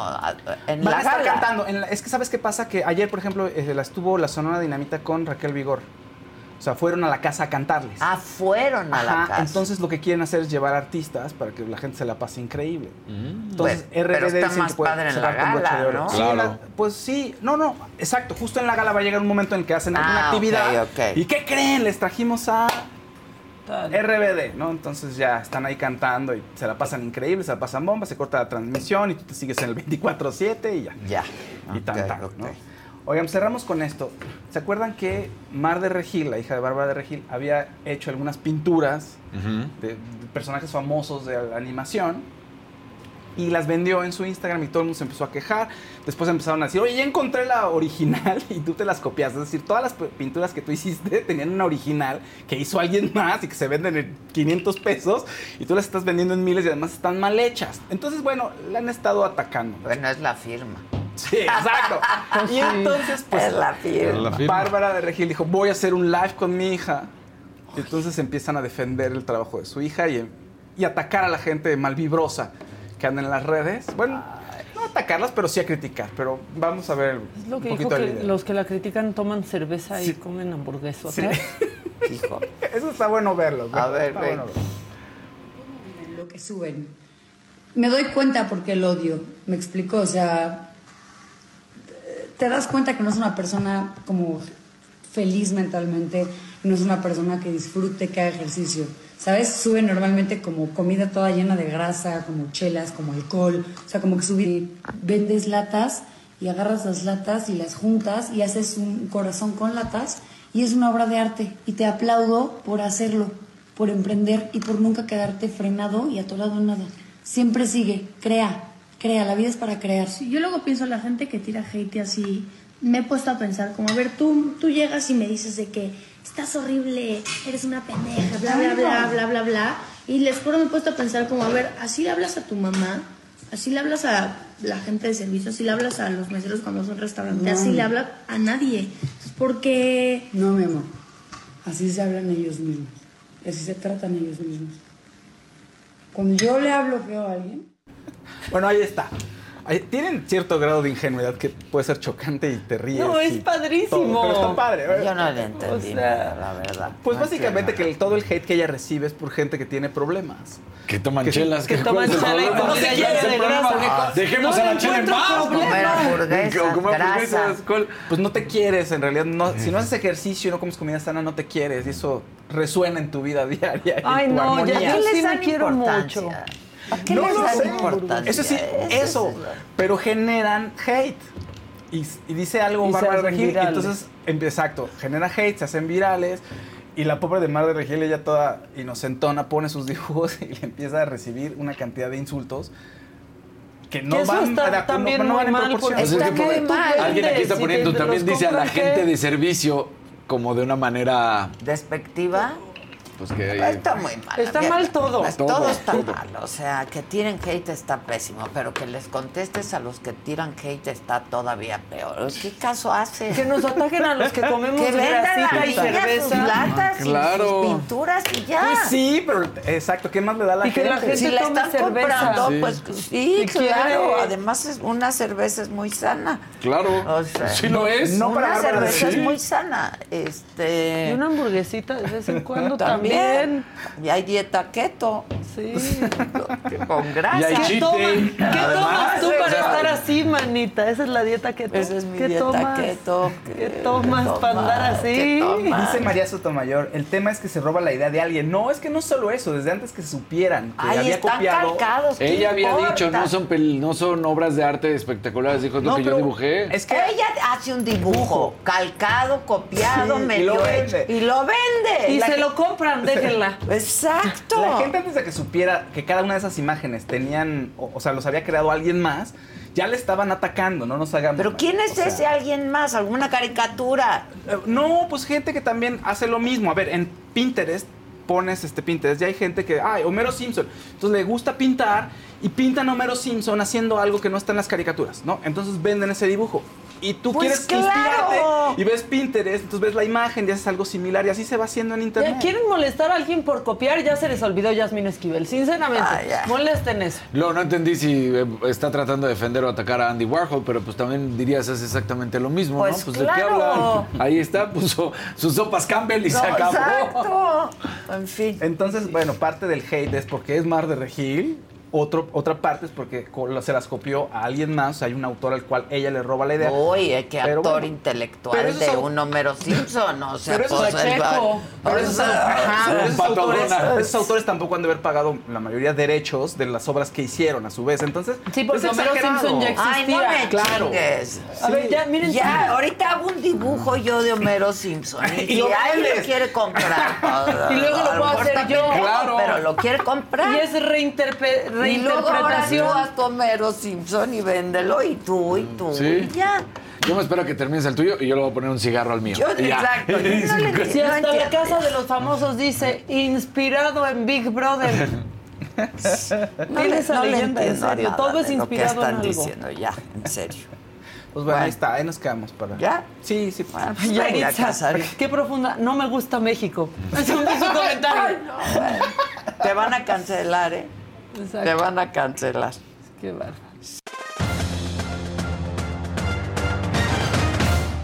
Actriz. Que ya vas. Que- Ya voy. ¿Qué vas? ya voy. Se quedó Ya hasta voy. el Que- que estómago. Es que, es que estaba esperando que dijeran algo más, pero bueno, vida. ¿cómo están? Qué gusto. Es que estaba leyendo a alguien que Están te- bien, tengo un hate, bien. que además siempre te defiende, que se llama La Voice Dulce, eh, La Voice Dulciel, y dicen, miren, yo ataco a Casarín y nunca dice nada. Pues no. Entonces, No, porque también Pues tenemos sí. haters de confianza. Esta hate, esta hate siempre. y- Pero y- es de confianza que es porque es todos los días. Todos los días, ¿cómo? todos los días Sí. me ataca, todos los días me tira. Y ahí, dejen pasar mi Faust y mi Faust es... Oye, como Robert-. Roberto Benivi- Benividivici la otra vez también. Pues la verdad es que sí no hace tan más su chama, pero es que me cae mal. Pero perdón por todo el hate. Ah, pero sí, me cae mal, pero sí me cae mal. pues, pero no lo aguanto. Pero dice. Están tan padres esos hates. Hay gente que se pasa a 18 pueblos, eso sí. Y ofende y lastima, ¿no? Sí. Pero esa gente, pues nada más no hay que hacerles caso. Pues sí. Ahora, si nos quieren tirar hate y quieren que lo leamos, con dinero. Ah, o sea, claro. lo leemos, ¿eh? Claro. Pero con dinero. Con Eso dinero. sí. Yo ya no voy a echarme tierra de a gratis. Pues no.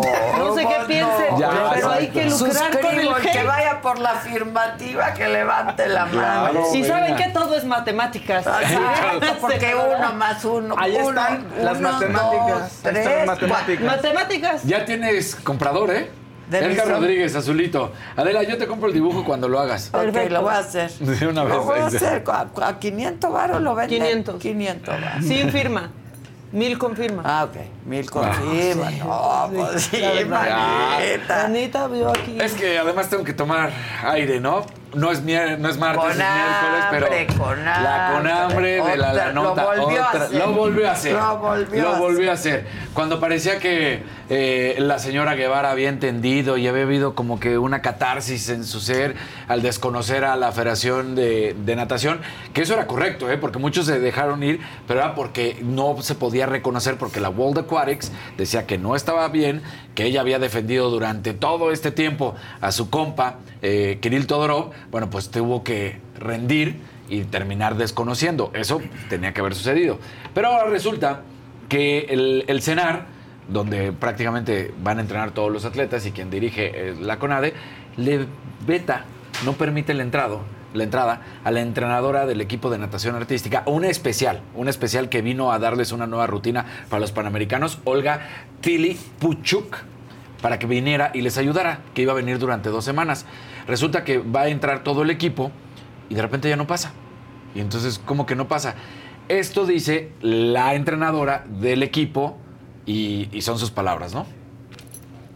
Una un poco incómoda, pero te voy a contestar. Este, por supuesto que pedimos, el acceso, este, a través de la federación se pidió el acceso. Eh, llegamos ese día y nos dijeron que sí podíamos ingresar, lo que ella específicamente no. Por supuesto que me dio toda la pena del mundo, no le dije a ella, por lo que espero que ningún medio le pregunte a ella qué piensa de esta situación, porque sí fue muy vergonzoso. Y pues sí, le tuve que decir otra versión, y dije, ¿sabes qué? Tuvieron- tuvimos un problema con las calderas, se inundaron, ayer llovió mucho, y pues nos vamos a tener que ir a esta instalación. Porque sí, realmente una pena. Entonces, como ella no habla español, pues no entendió lo que estaba pasando, y dije, nos vamos a otra instalación, pedí la alberca olímpica, y ahí pues, me abrieron las puertas. En ese momento el Comité Olímpico hizo la petición formal pues, que nos dejaran entrenar este, en el Senado, pero pues hasta el día de hoy no hemos tenido respuesta. Entonces por eso estamos Y como sabemos que la Guevara no soporta que María José Alcalá esté haciendo bien las cosas en el Comité Olímpico Mexicano, pues menos le iban a dar ayuda y apoyo. Entonces, una lástima, lo decía la propia Leftus, eh, Adriana Loftus, perdón, que esta entrenadora viene, venía con la intención de estar dos semanas y apoyar, pero su agenda es tan ocupada que solamente va a poder estar hasta mañana y ya se regresará. Que hace una pena que gracias a que sí pudieron encontrar la alberca olímpica que les prestaron, ahí es donde están entrenando. Pero le cerraron tal cual la puerta. Ahora, aquí viene un problema. ¡Qué pena! Qué pena, qué naco esta Sí, situación. qué o sea, por- Ana es una funcionaria vieja, diría No, Wendy. no, no. Funcionaria vieja. Sigue, sigue, o sea, la la verdad es que además, aquí recordemos, y esto va a ser un tema legal, porque el amparo que se consiguió en su momento fue para que les dieran el permiso a todas las atletas y a su equipo para poder seguir entrenando en las instalaciones del CENAR. Si no le permitieron el ingreso, ahí contaba esta eh, eh, entrenadora rusa, Olga Pilipchuk, para poder ingresar y no lo permitieron. Entonces también ahí hay un problema legal, o por lo menos es lo que parecería, ¿no? Porque tienen el amparo que se les debe de permitir el ingreso a ella y a todo el equipo que les ayude a entrenar. Ella llegaba a ayudarlas a entrenar. Entonces, pues Qué la mal. nota Guevara, obviamente, diciendo, pues de aquí, ¿y ¿cómo puedo chingar más? Pues así, de esta Qué manera. mal, qué mal, qué pena, Qué la pena. verdad. Sí, Lame- la verdad. Muy lamentable, muy lamentable. Tiene áreas de oportunidad. Puta, pero ariotas. Es un área de Tiene oportunidad. áreas Ella es un área de oportunidad. Sí, toda ella, Toda ella. toda ella.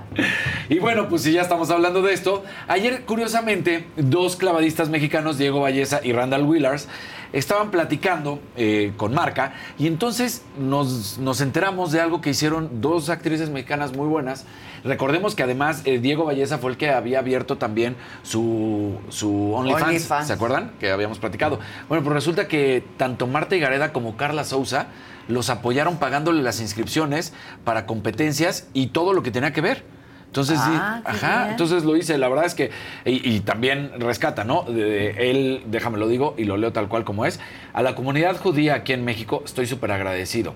El cónsul de Bulgaria, quien fue que me pagó todos los viajes, todos, desde México hasta Japón, España, que fue donde entrené, Wow. España, Alemania y de regreso acá, todo me lo pagó el cónsul de Bulgaria, que es además toda la comunidad judía. Y también mencionar que me pagó las competencias de Berlín fue Marta Y por su parte, pues obviamente a su compañero, a Willis, fue eh, Carla Souza. Entonces, A Willis. Ah, imagínate. bueno. Ya estamos aprendiendo a adoptar un deportista. Sí, y, y- y lo Y de las Carla, autoridades pues, lo están desaprendiendo. Es- no, bueno. Sí, sí, Hay sí. que desasnarse. Pues, sí. Y lo, y lo de Carla, pues yo me imagino que tendría que ver también, porque recordemos su película que La estrenó, caída. Sí. La Caída, entonces yo creo que pues también ahí entiende un poco de lo que sufren los atletas. Claro. Entonces, bueno, esta situación, pues bien, y aplauso para, para Marta La y para, sí. y para Cara- Carla. ¿eh? La verdad es que lo, lo hicieron muy bien. Y, ni, y no nos habíamos enterado, o sea, eso todavía es de más aplauso porque nunca lo hicieron para que la gente se enterara, ¿no? Si no es porque él, él da a conocer esta información, no tendríamos ni la menor ni el menor conocimiento. Bueno, la League's Cup ayer todos los americanistas se volvieron locos, ardidos, enojados, ¿Qué? ¿Por qué molestos. dices eso? Resulta Fue- que hay un robo, ¿no? robo. Resulta que hay un penal que ataja Malagón, el arquero del, del, del América. Hay diferentes tomas. En una toma sí parece que su pie derecho está tocando la línea. La línea de la meta, que está donde el portero tiene que mantenerse, lo cual sería justo. Pero hay otras tomas y además empiezan a hacer la comparativa de que Malagón lo hace constantemente, de que no pone el pie bien sobre la línea, sino adelante. Queda interpretación esto que sí, mm, por parte de la League's Cup, el arbitraje, pero como en todas partes del mundo, pero bueno, aquí estamos participando los mexicanos, hay tendencia favoritista a los locales, a los estadounidenses. Entonces, bueno, pues el América termina perdiendo en los penales, no les va nada bien. Jonathan Dos Santos además es el que falla. Y entonces ahí es donde dicen, pues ya el pie se había despegado de la línea y no está justo en el tiro. No podemos poner porque es de Apple TV la transmisión, entonces, pero la imagen, pues él se ve como que pareciera que en, en- en un ángulo sí se ve su pie sobre la línea. En otro ángulo parece que él no está bien puesto sobre la línea. Sí está firme el pie, pero no está puesto en la línea, sino está adelantito de la línea y por eso lo anulan. Ahora, ya habían festejado los del América. Para muchos, eso no se puede. No, sí ha pasado. Ha pasado que hasta van a sacar a equipos del vestidor. Les dicen, oigan, no, esto no es correcto, estuvo mal ejecutado, cobrado, lo que haya sido. En esta ocasión, los del América estaban festejando porque habían ganado y dicen, no, el VAR dice que el penal no, está bien y que se tiene que repetir. Y cuando se repite, Oh. lo marca y ya después pues falla el América. Entonces, quedaron muy molestos. Sí se ve una tendencia de los árbitros, sí, eso es innegable a los locales. Pero eso pues pasa... También se. Bien, Toñito. muy Mira, bien. Toñito, mira, Toñito, los americanistas están. Sí, el no que le atajan al ayun, Están eso pasa. Es lo que digo, la tendencia sí. O sea, por eso lo digo, los árbitros sí están siendo tendenciosos robo? hacia Estados Unidos. Robo. Pues sí, en ese sentido sí, porque al final están apoyando a, los, los equipos. equipos. norteamericanos, a los de Estados Unidos. Hay áreas de oportunidad. Hay Es áreas de oportunidad. Fíjense, sí. ¿no? Entonces, pues ahí está. Toluca también quedó eliminado. Resulta que el equipo fuerte es Querétaro. Bueno, Monterrey ganó de, de jugada de los Tigres, pero parece ser que Querétaro que nadie haría nada por ellos. Ahí están. el Toluca termina sí hay que dar. perdiendo en penales también. O sea que no les va bien. Y la selección mexicana parece ser que se la van a apostar con Jimmy Lozano.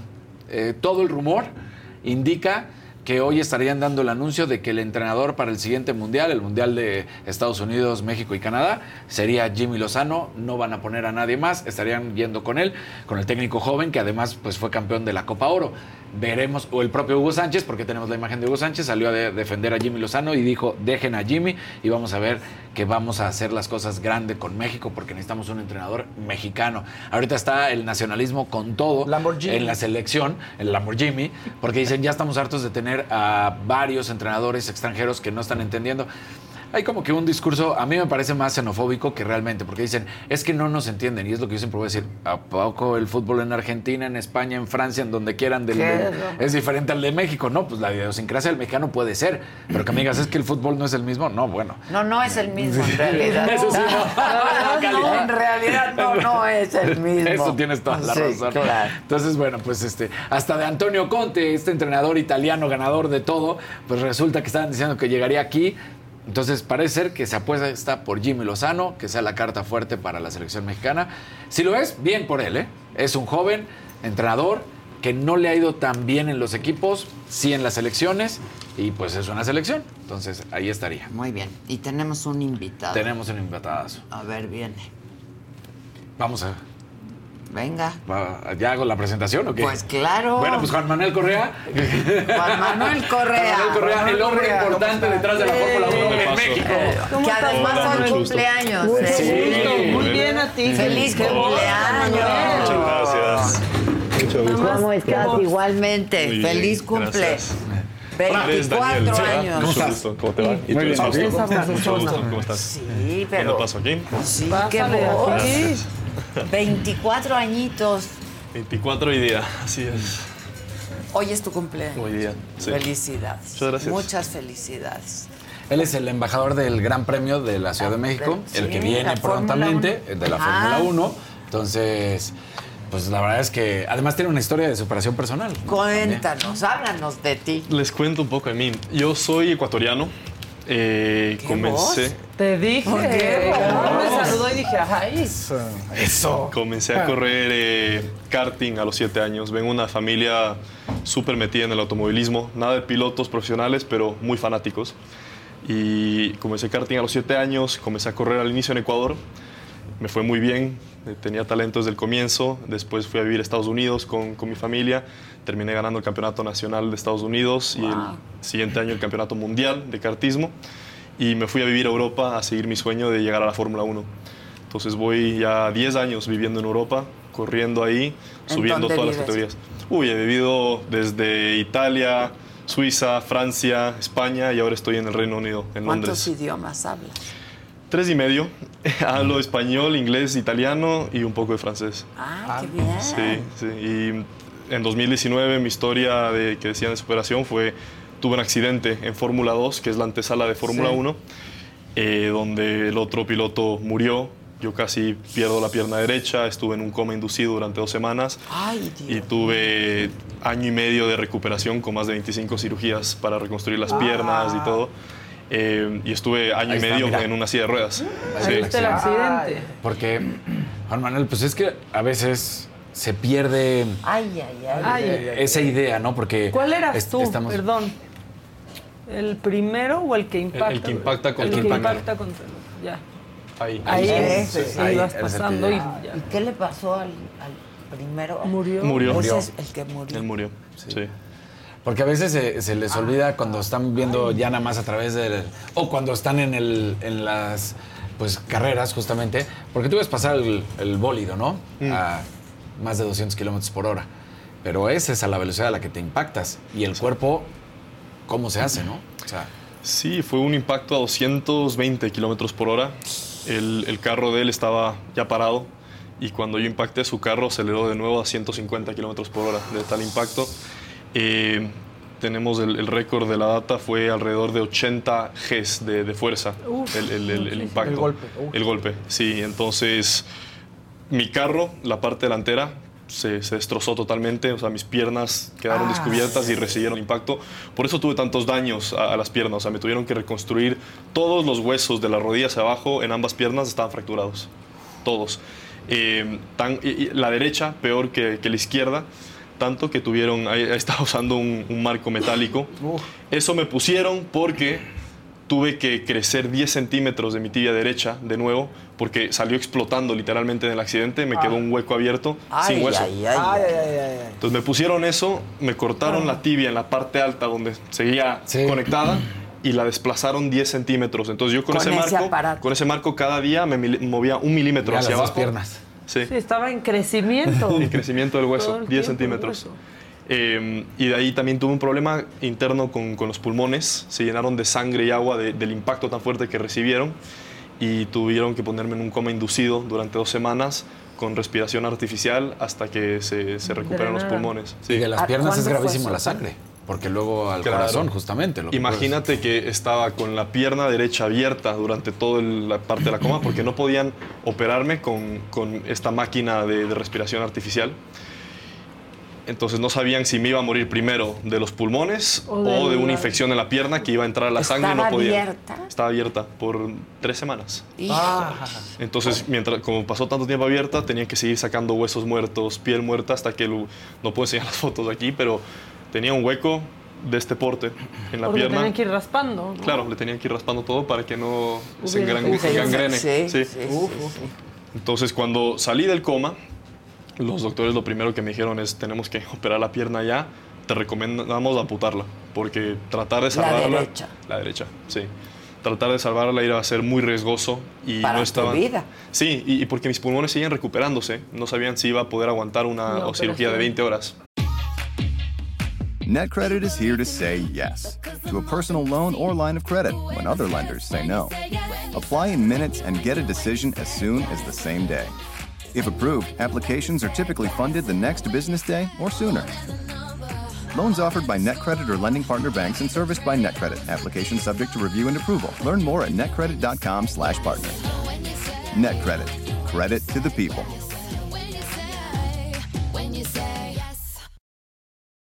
This is a big year. The Ohio Lottery's golden anniversary. 50 years of excitement, of growing jackpots and crossed fingers. 50 years of funding for schools, of changed lives and brightened days. 50 years of fun. And that is worth celebrating. So watch for can't miss promotions, huge events, and new games that will make the Ohio Lottery's 50th year its biggest one yet. Learn more at funturns50.com. Em, pero decidí arriesgarme porque yo ya sabía que quería volver a correr Dios mío. y necesitaba la pierna derecha para acelerar. Entonces dije, no, no, no, no me puedo amputar. Eh, hicimos una cirugía, terminó durando veintipico horas. Uf. eh, y la salvaron. ¿Y tu pobre madre? No, imagínate, mi, mi familia entera estuvo ahí. Fue muy duro, fue, fue un impacto para, para mí, para toda mi familia, pero tengo suerte de tener la familia que tengo. La red de apoyo que tuve fue increíble. Sí. Pero estaba muy fuerte. ¿Hace cuánto fue eso? Esto fue 2019, en agosto de no 2019. tanto. No, Cuatro no años. tanto. ¿Ya estaba la pandemia? No, pues, Justo antes de empezó comenzar. justo antes de comenzar. Sí. Imagínate. Bueno, Zanardi sabemos que pues, es un piloto que sí terminó perdiendo las piernas, ¿no? Sí, Entonces- fue algo muy similar, muy Ah, similar. ok. Sí. Perfecto. Eh, eh, te diría, la, la, mi pierna derecha estaba casi en las condiciones de, de Zanardi, solo que ahora con la medicina tuve más suerte, pudieron, pudieron salvarla. Sí, ¿Y tú recuerdas el momento del... of- del- sí todo. Todo. Todo, todo. Eh, el, el carro quedó boca abajo. Lo que más me asustó fue el dolor inmediatamente, porque nosotros en ese momento con tanta adrenalina Pues no normalmente te- no, no no- no sientes, sientes dolor. dolor, Yo he claro. tenido otros accidentes, nada, nada como esto, pero estás perfecto y el día siguiente no te puedes levantar de la cama. Sí. En este caso, inmediatamente las piernas, yo pensé que las había perdido ahí mismo, eh, pero entré como en modo supervivencia, me zafé el cinturón, saqué el volante y me comencé a arrastrar, salir del carro yo mismo con las manos y me di cuenta que mi pierna derecha estaba atar- atascada dentro del- del cockpit, pero como en- viendo hacia el lado incorrecto. Ah. Se veían los huesos que salían hacia el otro Uf, lado. fractura Y, y ahí dije, ok, sí, era fractura expuestas en, en do- en las dos piernas, sangre por todo lado. Y inmediatamente llegaron los médicos y me asusté cuando vi la cara de los médicos, que normalmente son los que te tranquilizan, eh, o sea, no sabían qué hacer. Y, y me durmieron ahí mismo. Es lo que te iba a decir. No perdiste el conocimiento. No, por, por la adrenalina, o sea, tenía tanto dolor que sentía que me iba a desmayar, pero tenía tanta Pero no adrenalina que no me podía desmayar. Entonces estaba en un estado como de shock, no podía respirar. Hijo, Sí, qué fue fuerte. Y te durmieron. Me durmieron y me desperté al día siguiente en el hospital después de las primeras cirugías. Y básicamente fue un- era un hospital pequeño en Bélgica, ahí fue el accidente y me dijeron, mira, la izquierda me, me pusieron un metal eh, por toda la tibia de titanio, me la conectaron, me dijeron, no está tan mal, eh, solo tienes daños a los nervios, etc. Pero la derecha, aquí no podemos hacer nada. O sea, me la conectaron, literalmente tenía un metal agarrado a la parte de arriba y un metal agarrado la- al, al pie para que no se desprenda. Y me dijeron, mira tú si quieres ir a otro hospital a ver si pueden hacer algo, pero aquí te la tenemos que amputar. ¿Y qué hicieron? Entonces dijimos, ok, vamos a ir a Londres. Y conseguimos, Así te fuiste a Londres. o sea, es que ahí no termina la historia. Ese- ese- el, el plan era, ok, eh, vamos a los mejores doctores ortopédicos en Europa que están en Londres. Eh, estamos planeando todo eso y comenzó con el problema de, la- de los pulmones. Entonces me comencé a quejar, "Oye, no puedo respirar bien, me duele. Y en el hospital este chiquito no tenía idea de lo que estaban pasando. O sea, imagínate que cuando yo llegué al hospital, mi padre me cuenta esto porque yo estaba eh, dormido. El doctor principal pregunta, bueno, ¿qué le pasó? Mi padre dice, acaba de tener un accidente a 220 kilómetros por hora. Y el doctor se ríe y dice, no, no, no, eso... No Ajá, puede ser, Nadie claro. sobrevive eso. O sea, ¿qué le pasó? Dice, no, es que estaba en una carrera de Fórmula 2. Entonces, muchas de, de las cosas que me pasaron, el hospital nunca No había visto preparado. algo, algo igual.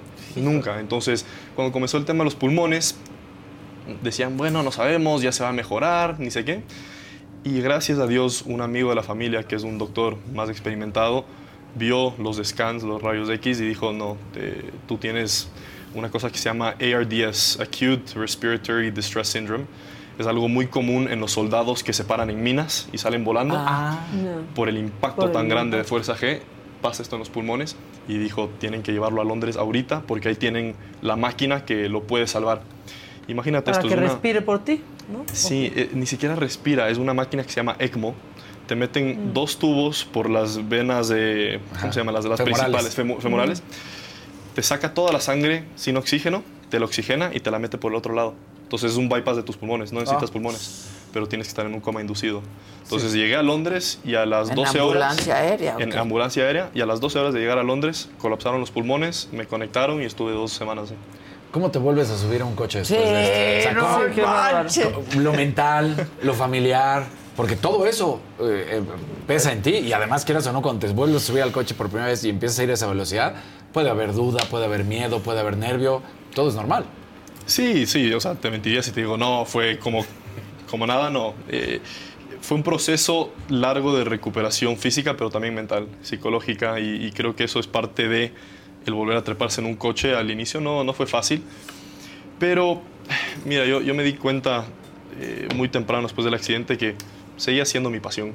He sacrificado tanto por, por este deporte para estar en la posición en la que estaba cuando tuve el accidente que no quería echar todo eso a perder. Eh, ser el potencial y el talento que tengo y, y a dónde puedo llegar y me consideré, eh, consideré, mira, me voy a ir a estudiar economía Pues y, sí, y- ya, y- se acabó esto, o sea, pero cuando consideré eso en serio dije, no, sabes, Eh, no, no creo que es la vida No que voy quiero. a ser feliz. Sí, sí, entonces, y, y una de las cosas que me pasó en el accidente, cuando estaban colapsando mis pulmones, yo pensaba que me iba a morir. O sea, yo, yo- yo dije mis, mis adioses a mi familia y me di cuenta que iba a morir en paz porque había hecho lo que me gustaba toda mi vida y, y me iba a morir haciendo lo que amaba. Y eso tuvo mucho que ver en mi decisión de regresar, que dije, no, tengo que regresar porque sigue siendo lo, lo que amo y, Y no me morí. y, y no me morí. Sí, Sí, me, se- me salvé esta vez. Eh, no, me siento muy afortunado de estar aquí, es, es un milagro. Y tú tomaste la decisión de que no te amputaran la pierna. ¿Tu, ¿Tu familia qué decía?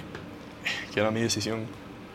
Yo era mayor de edad, eh, obviamente te, te hacen firmar 50 documentos eh, legales por, por si mueres sí, sí, para sí. que tu familia no meta juicio a los doctores y te dicen es, eh, es tu responsabilidad y te dan un poco los pronósticos y, era un riesgo alto, era un riesgo alto, pero salió bien. Que aquí es donde normalmente siempre platicamos y decimos, tiene mucho que ver que eres un deportista, un deportista de alto rendimiento porque el cuerpo reacciona diferente al de cualquier otra persona que no es un atleta, ¿no?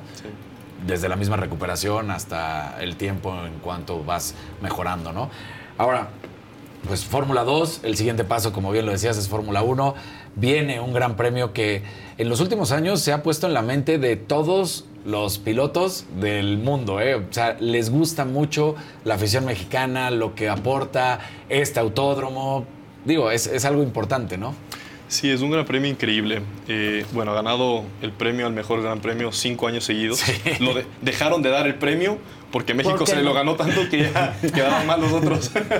Eh, y vine por primera vez el año pasado a verlo. Fui ya el embajador y, y es impresionante. Y, y te digo, yo como piloto latinoamericano, en verdad ha, ha abierto una oportunidad para nosotros porque se ha convertido no solamente en el Gran Premio de México, sino de toda Latinoamérica. Claro. No hay otro Sí, más no hay en países Más grande, hispanohablantes. Claro. Sí, sí. Y ya de por sí es uno de los más grandes del mundo en Sí. general. La afición es impresionante. Los boletos de este año salieron, se vendieron en cinco Sí, minutos, sí, creo, sí, alguna locura así. Eh, entonces, sentimos, te- tengo una buena relación con, con la organización y sentimos que es una, una relación que encaja muy bien. Yo siendo uno de los top pilotos latinoamericanos, fichado a ser uno de los siguientes en Fórmula 1, con el, el único gran premio de Latinoamérica Claro, hispanohablante, entonces es, es perfecta, sí. Porque hoy solo tienes un piloto de latinoamericano en Fórmula 1, de la calidad es. que es Checo Pérez, ¿no? Sí, es el único y también él ha abierto mucho el, el camino para nosotros. Es alguien a quien admiro bastante, pero, pero queremos tener más y queremos más pilotos que sigan subiendo y que estén en las antesalas eh, en, en camino hacia Fórmula 1. Claro.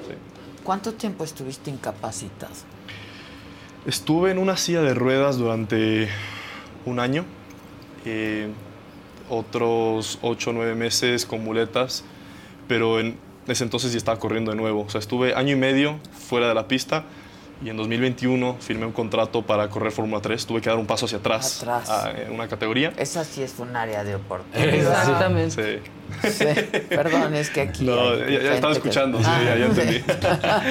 Um, y estaba literalmente, comencé la temporada que me tenía que trepar al carro con muletas. Y después corría y volvía y fue ¿Y una combinación de, de ser piloto y paciente todavía de, de hospital y mucha rehabilitación. Y la primera vez que te subiste, ¿qué? ¿Estabas nervioso? Es otro tipo de miedo y otro Sí. tipo. Ma- estaba más feliz que nervioso, te soy ¿Ah, sí? honesto. Sí, el año, el año y medio que estuve fuera fue muy duro para mí. Mi vida cambió totalmente. Pasé de ser un piloto que viajaba a todo el mundo, vivía ya solo, tenía mi independencia, tenía A mi carrera. a casa de tus papás. Sí, a- o sea, estar ahí, no me aguantaba con mi hermano y mi hermana, peleábamos todo el día. Dije, no, yo no puedo quedarme aquí en la casa.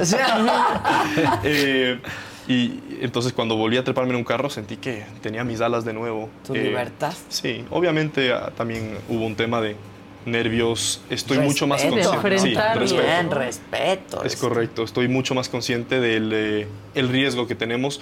La gente me dice, pero antes no estabas consciente. Le digo, no. te- Pues sí, no había Gracias a Dios tenía la ignorancia de, de no estar Claro. consciente en verdad que nos estamos jugando la vida cada vez que nos trepamos al carro. Ahora estoy consciente y simplemente lo acepto. Qué historia. Cambia, Qué cambia, cambia. historia. Sí, porque además cuando dices está voltea, volteado también el halo de seguridad, o sea, todos estos aditamentos que han sufrido también los automóviles han hecho que ustedes, como pilotos, puedan, ¿no? Agarrarse Vayan de la vida y seguir, claro. Mm, Sí, han habido avances muy buenos eh, y por eso está pasando que tienes accidentes como ese donde hay un sobreviviente y volvemos al otro tema, los doctores no saben qué hacer ¿Qué porque hacer? nunca han visto a alguien sobrevivir a un accidente de esa, de esa Y que eso hace ni siquiera 20 años, 10 años o 5 años No, hubiera no. sido Seguramente que los dos. Sí, correcto. No, yo ya me quedé así como tu pobre mamá de sufrir muchísimo Sí, cada vez que te trepas al coche. Sí, sí, sí, sí, pero me apoya, sufre mucho, pero sabe que esto es lo que me hace feliz. Sí, claro, Y es para como los ella eso toreros, es- ¿no? Sí, Claro, exactamente. sí, claro. Eso es lo más importante para ella. Pues sí, por supuesto. ¿Y te quedas en México? Me voy hoy día. Ah, te vas hoy Estuve mismo. solo dos días, pero regreso pronto para, para el Gran Premio. Quizás antes, inclusive estamos viendo, porque cada vez que vengo aquí conozco gente increíble, salen ideas de, de De hacer, hacer cosas, cosas, nuevas. sí, claro. Entonces estamos pensando capaz volver en septiembre y después en octubre para el Gran Premio de nuevo. Ah, pues nos pues muy vemos por aquí Seguro entonces. ¿Y corres tú cuándo? Yo tengo mi próxima carrera en dos semanas y media en Holanda. Ok. Tenemos Holanda y Italia. Nosotros hacemos los Gran Premios junto a Fórmula 1, en las mismas pistas, mismo Lo fin de mismo. semana. Ah, Sí. ok, ok. Sí, están en las vacaciones, en el periodo de vacaciones. Es el ahorita. summer break. Ajá, O sea, el accidente fue en Spa. Fue en Spa. Fue en Sí. Spa. Uf, no, pues sí, es que aparte, ¿qué hospital allá? Sí, era un hospital súper pequeño, de universidad. Sí. Híjole. Pero salió, salió. Qué, qué bien, aplausos. Bravo. Aparte, feliz cumple. Gracias. Y suerte en Holanda. Muchas gracias. Esa es la próxima. Esa es la próxima. Sí, quedan tres fines de semana más. Holanda, Italia y Abu Dhabi al final del año. Ah, mira. Abu Dhabi. Abu Dhabi. ¿Dónde? Qué Se come suerte. rico. Ahí se come come bien, bien. rico. Sí, se que come supongo bien. que tienes que tener un régimen y no Sí, todo. claro. Pues y todo. Los pilotos tenemos que ser atletas. Atletas, Sí, es- pues es si no, duro. ¿cómo aguantas? Ni la temperatura aguantarías, ¿no? Sí, es, el es como estar en un sauna durante hora, hora y media. Que eso lo Eh, platicamos siempre, ¿no? Que hay diferentes pilotos, diferentes cuerpos, pero que bajas entre 3 y 5 kilos después de cada carrera. Sí, sí líquido. durante el fin de semana vas perdiendo porque no, no puedes tomar suficiente agua durante, durante el, el Claro. tiempo, especialmente los fines de semana calientes. O sea, ahora que vamos a Holanda, finales de agosto, va a estar, va a estar duro y es una pista físicamente dura. También hay diferencia entre pistas. Pistas que tienen rectas más largas, menos curvas, puedes respirar más entre curva y curva. Pistas que son curva tras curva, no, no respiras. ¿Todavía Uf. haces los recorridos caminando la pista o ya más bien lo haces mentalmente en, la, en el iPad, en la computadora? Ambas, ambas. La preparación es clave en una categoría como Fórmula 2 porque solo tenemos una práctica antes de cada clasificación. Entonces nosotros llegamos a un evento, práctica de 40 minutos y directo a clasificación. Entonces usamos mucho el simulador, mucho videos, onboards de años pasados y preparación. Yo en mi caso no la camino, voy en bici porque no puedo caminar mucho por, por el daño en las piernas. Pero sí, es, es todo en base a llegar a la práctica y primera vuelta, estar en el límite inmediatamente. ¿En cuánto tiempo fuiste de Fórmula 3 a Fórmula 2 de nuevo? Hice dos años de Fórmula 3 y este año estoy eh, por primera vez de regreso. Sí. Y vendrá la Fórmula 1. Ese es el plan. Pero es que además toma tiempo recuperar. Toma tiempo, sí. Pues sí. ¿Te entraba la impaciencia? Sí, fue duro también psicológicamente dar un paso hacia atrás a una categoría y comenzar a correr con una generación que eran menores a mí. O sea, yo cuando estaba en Fórmula 2 antes, Eras el chiquito. yo era el chiquito en Fórmula Claro. 2. Ahora soy, no el mayor, pero soy uno de los más experimentados.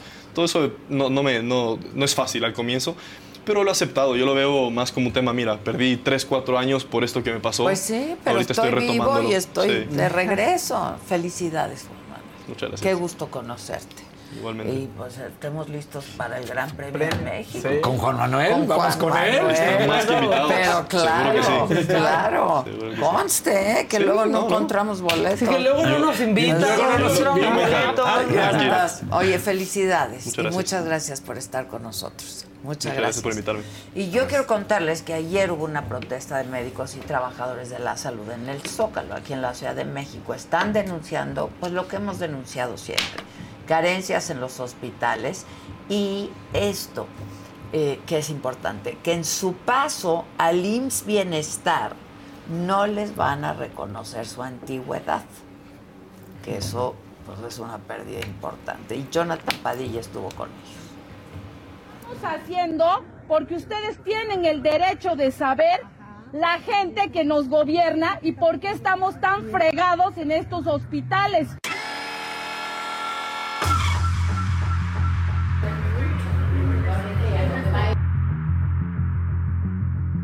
El sector salud, hay empleo, hay trabajo.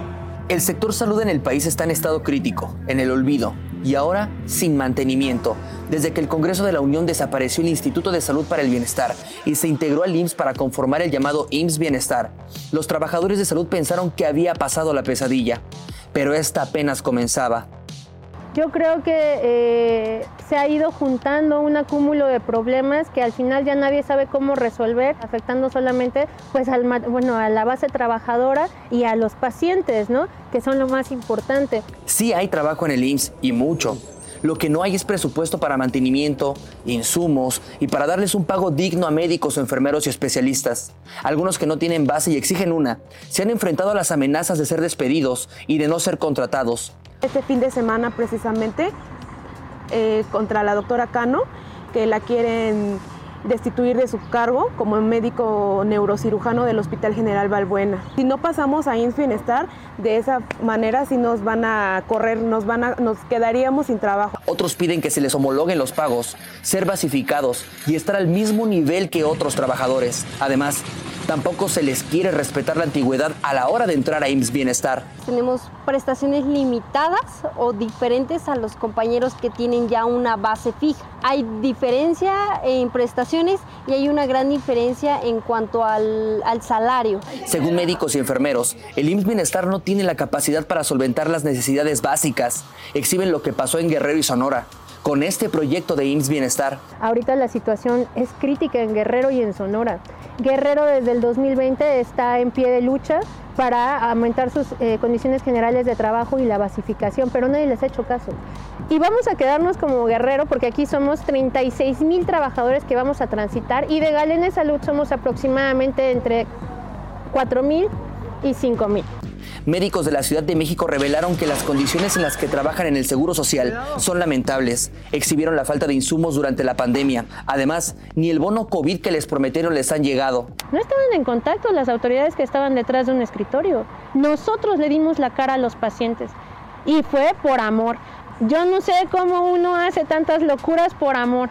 Por po- o sea, fue una situación que nos rebasó a todos y la manera en la que se nos paga ahorita, en la que se nos, nos olvida ahorita alegando que el programa IMSS Bienestar es un regalo para reconocernos, se nos hace algo horrible, o sea, algo que no es cierto. Si realmente nos hubieran querido reconocer dónde estaba nuestro bono COVID. El desabasto de medicamentos en el Seguro Social es otra problemática. Los trabajadores son quienes tienen que salir a dar la cara para decir, no hay medicamentos. Hemos tenido incluso, me ha tocado faltas de respeto del paciente hacia el personal, porque no hay insumos, porque no hay material, porque no hubo medi- medicamento. Hay una política de cero rechazo que es hacia- hacia el paciente, donde nosotras no podemos solicitar nada a los pacientes. Simplemente les decimos pues que no hay. Ni qué decir de los elevadores. Simplemente ahorita, este fin de semana, sábado, domingo, no, no hubo funcionamiento del elevador. Entonces tuvieron atorados a los pacientes en urgencias, algunos se trasladaron, pero no hubo movi- movimiento ahí. La comida para los pacientes la tienen que subir por las escaleras. Ante las fallas en los elevadores y en muchos hospitales hay todavía más problemas. Todo está en construcción, ni siquiera tienen eh, oficinas aquí en, el- en el- en la Ciudad de México. Son eh, una dirección de donde antes estaba Insabi. A pesar de todas las carencias, los trabajadores de la salud están siempre dispuestos a dar su vida por la de sus pacientes. Son poblaciones que no tienen acceso a seguridad social en otras instituciones. Somos un movimiento de personas pacíficas que están buscando las mejoras en sus condiciones generales de trabajo y humanas. Esto no debería de ser perseguido por la autoridad de ninguna manera. Para me lo dijo Adela, Jonathan Padilla. Bueno, pues ahí está. Qué terrible. ¿Cómo estás, Javi Derma? Muy, muy contento de estar con ustedes, como todos los Nosotros también de que miércoles. estés aquí siempre. Y el día de hoy vamos a hablar un poco de contorno de ojos, porque el contorno de ojos es una de las principales motivos de consulta que el paciente empieza a sentir que la pata de gallo, la flacidez, la bolsa, el hundimiento. Ahora sí que es lo los marca párpados la te pesan. ¿No? Que el párpado pesa. Sí. De Los hecho, párpados te pesan. Genéticamente hay una predisposición para que la piel del párpado superior se vaya haciendo más flácida de lo normal y literal se van cerrando las cortinas, que hay gente que necesita El ya una- telón. el telón se va cerrando poco a poco la función. Y eso tiene que ver mucho también con el tipo de cuidado de cremas que le aplicamos. Eh, una de las preguntas comunes es cuándo me tengo que iniciar a aplicar contorno de ojos. Se debe aplicar de los 18 en adelante. Y en los estudios, sobre todo en poblaciones latinas, nos hablan de que el promedio de aplicación, de inicio de aplicación, es alrededor de los 35 años, que es cuando ya empieza un daño evidente. Entonces ya no es preventivo, sino que ya deberían de ser tratamientos correctivos. Si empezamos desde los 18, pues vamos a lograr que se vaya eh, haciendo la piel más fuerte y que vaya perpetuándose la salud en lugar de que se vaya deteriorando el tejido y de que se vaya cayendo más rápido de lo normal.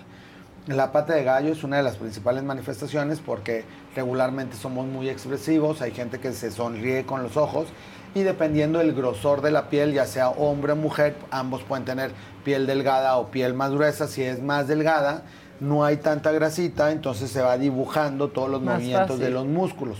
Entonces, es como en la frente, ahorita nos enseñaba Maca su frente, vean, por Y ejemplo, me ella- tengo que poner Botox. hay gente que aunque quisiera hacer todas esas líneas, como las líneas de Maca de la frente, no puede, porque genéticamente tienes una o dos.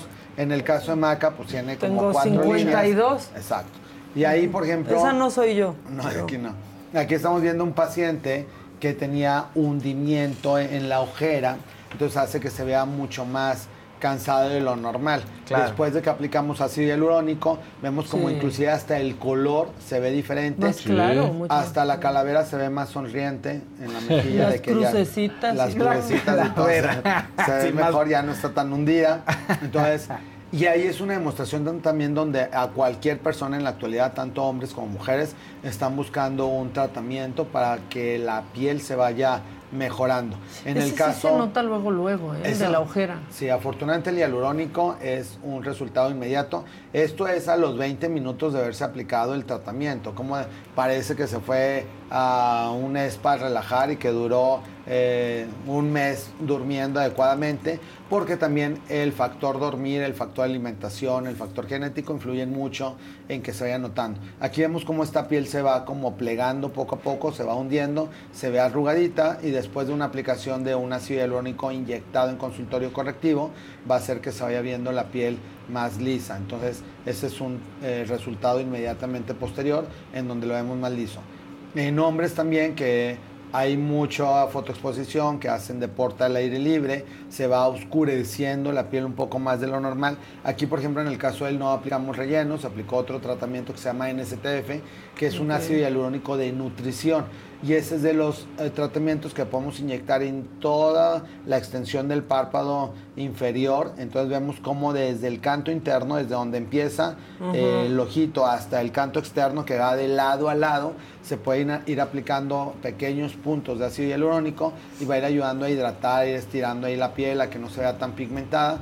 Entonces es un tratamiento antiojeras, aunque si bien no estamos eliminando el pigmento, al mejorar la calidad de la piel va a dar el efecto mejor. como que mejoró eh, el pigmento, Javi, como que se ve la piel más descansada. Esos parches que se ponen luego, digo, que yo también me pongo, ¿sirven realmente o Sí sirven para, para hidratar, pero no sirven a largo plazo. Sí, para dan como un efecto flash. O Ya. sea, para que en ese momento al trabajo, a la boda, al evento, se te vea la piel lo mejor posible.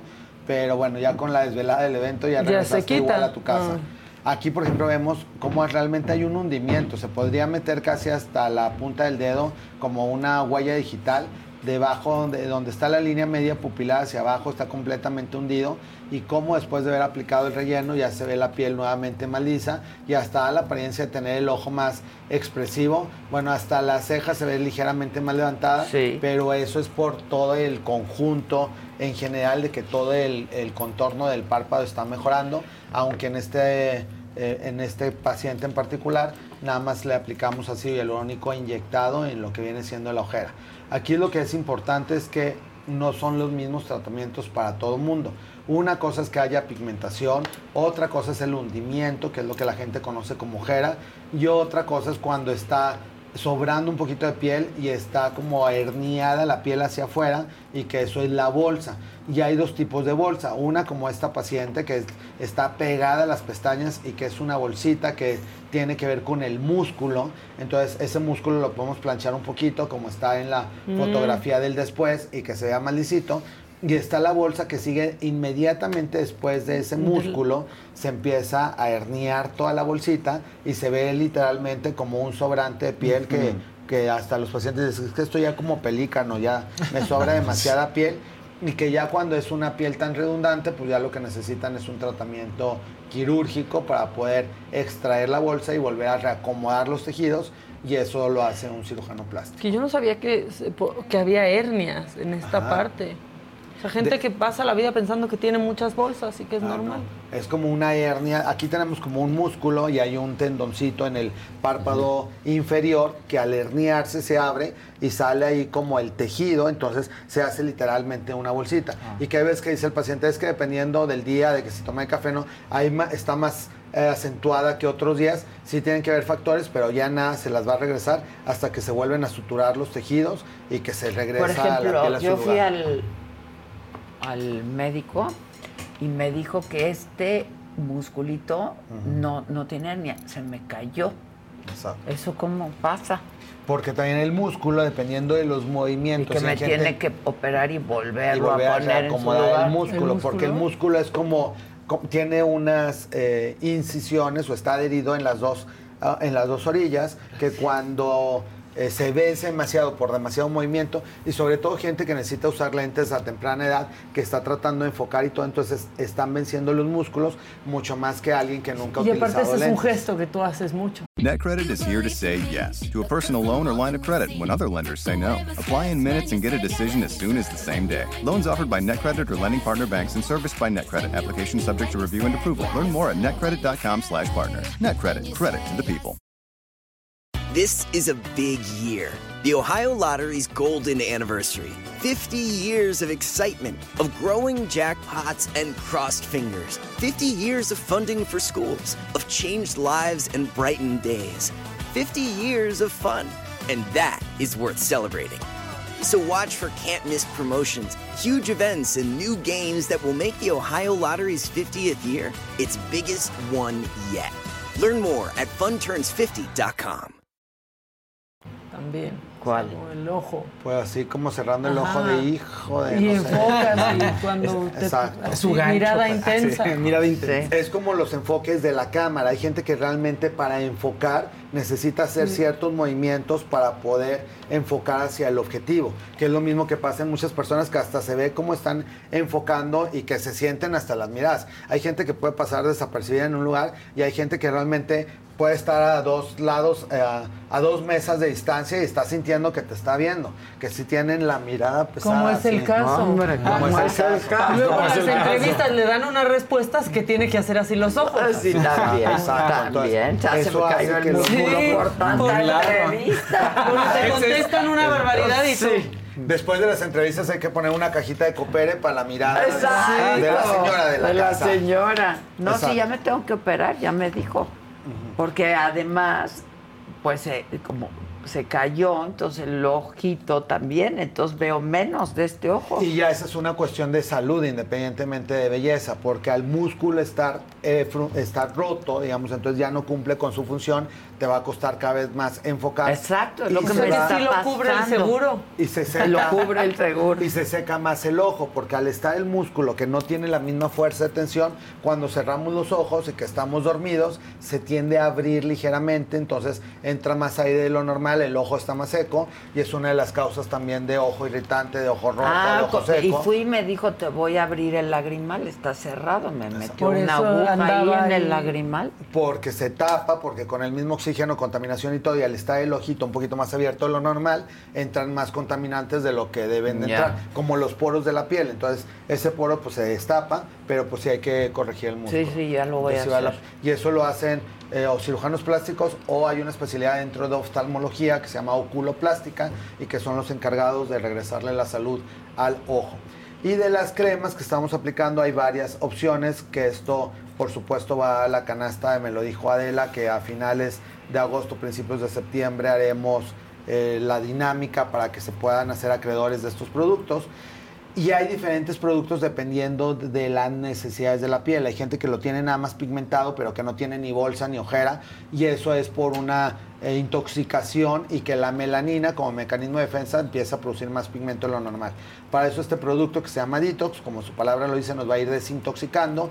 Tiene como un aplicador para que no estemos metiendo el dedo en el producto y se empiece a contaminar. Entonces prácticamente todos estos productos traen como atomizadores para que lo puedas poner en el dorso de la mano. Eso es para los ojos. Y se aconseja que con el cuarto dedo, que es el dedo que ejerce menos presión, coloques el producto y te lo coloques de adentro hacia afuera y en el de arriba y en el de abajo. Otro error muy común es que la mayoría de la gente se pone contorno de ojos abajo.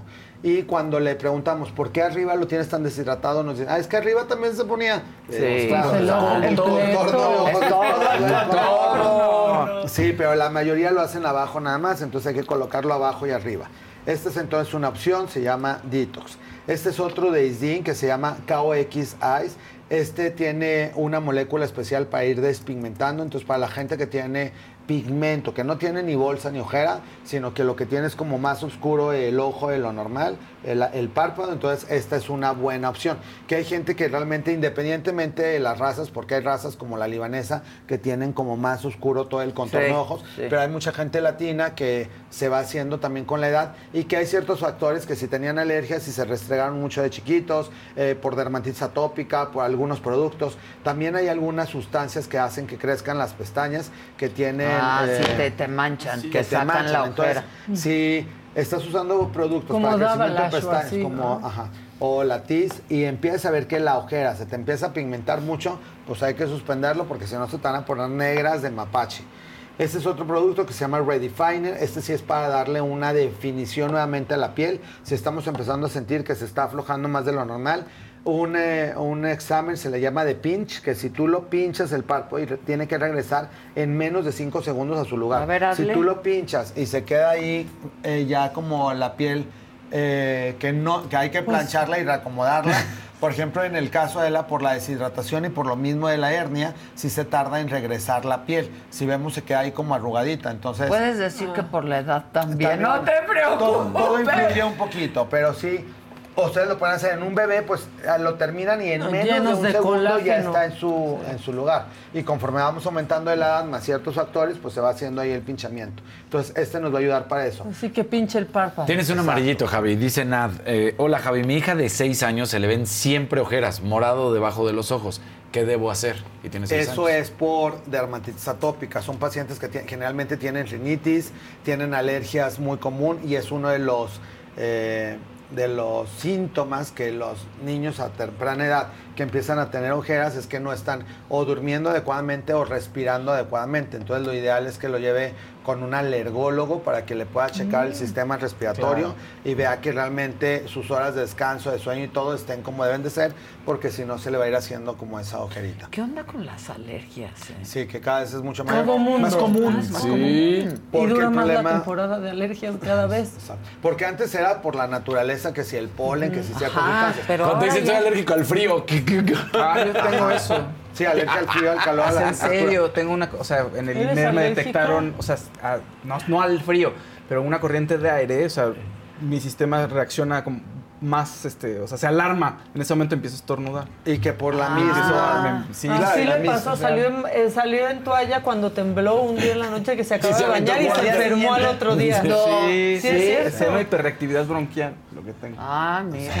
Sí, que aunque sí en los aeropuertos en el que luego mucha gente no está no está preparada, pero nada más con pasar que está el no sé, el aeropuerto medio calientito y luego el aeropuerto que te estás congelando, Sí. y hay gente que trae una playerita y no tienes con qué taparte. Yo siempre me llevo mi chamarra. Claro, llegas con rinitis al final del vuelo, que Sí. está todo muy frío. Entonces, en la gente que tiene cierta hiperactividad de bronquial algo así, pues Sí. puedes llegar ya con rinitis mormado, todo, y lo mismo pasa en la piel también y en, y en los bebés a cualquier edad. Y tanto por el cambio climático, obviamente por toda la destrucción de la capa de ozono y todas las eh, cosas que ya hay dentro de los alimentos que están modificados, también los organismos se tienen que ir adaptando a ciertas sustancias que antes no existían y que por eso también se desarrollan más alergias de, de lo normal.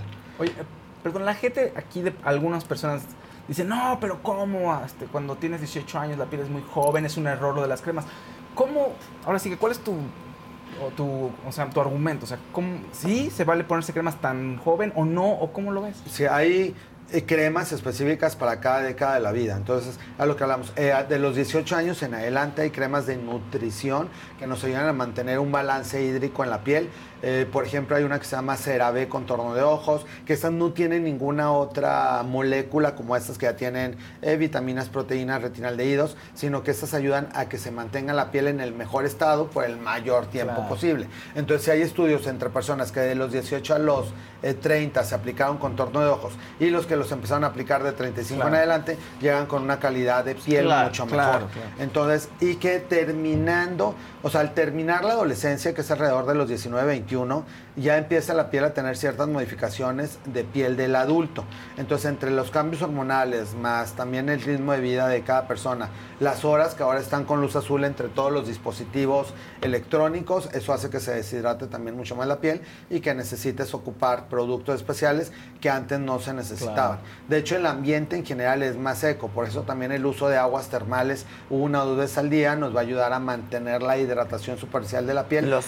Porque anteriormente había cierta cantidad de moléculas de agua que todavía hay aplicaciones en los que nos dicen la humedad que hay en el medio ambiente, que hay ciudades muy húmedas, en general. Ciudad de México es muy seca, por eso la piel se tiende a, a deshidratar, que es diferente a estar grasosa la piel. Una cosa que es que esté grasosa y otra cosa es que tus capas de la piel se estén deshidratando porque pueden tener las dos cosas, tener una piel grasosa y tener una piel deshidratada, porque la cantidad de grasa que produce la piel muchas veces no es la necesaria para estar hidratando la piel. Entonces, una piel grasosa también se necesita poner hidratantes en geles o en sueros para que inclusive estando la piel mejor hidratada va a ser menos grasosa porque la piel tiene más herramientas para que se esté defendiendo, se le va a ir abriendo menos el poro y se va a ir dañando eh, menos la superficie de la piel.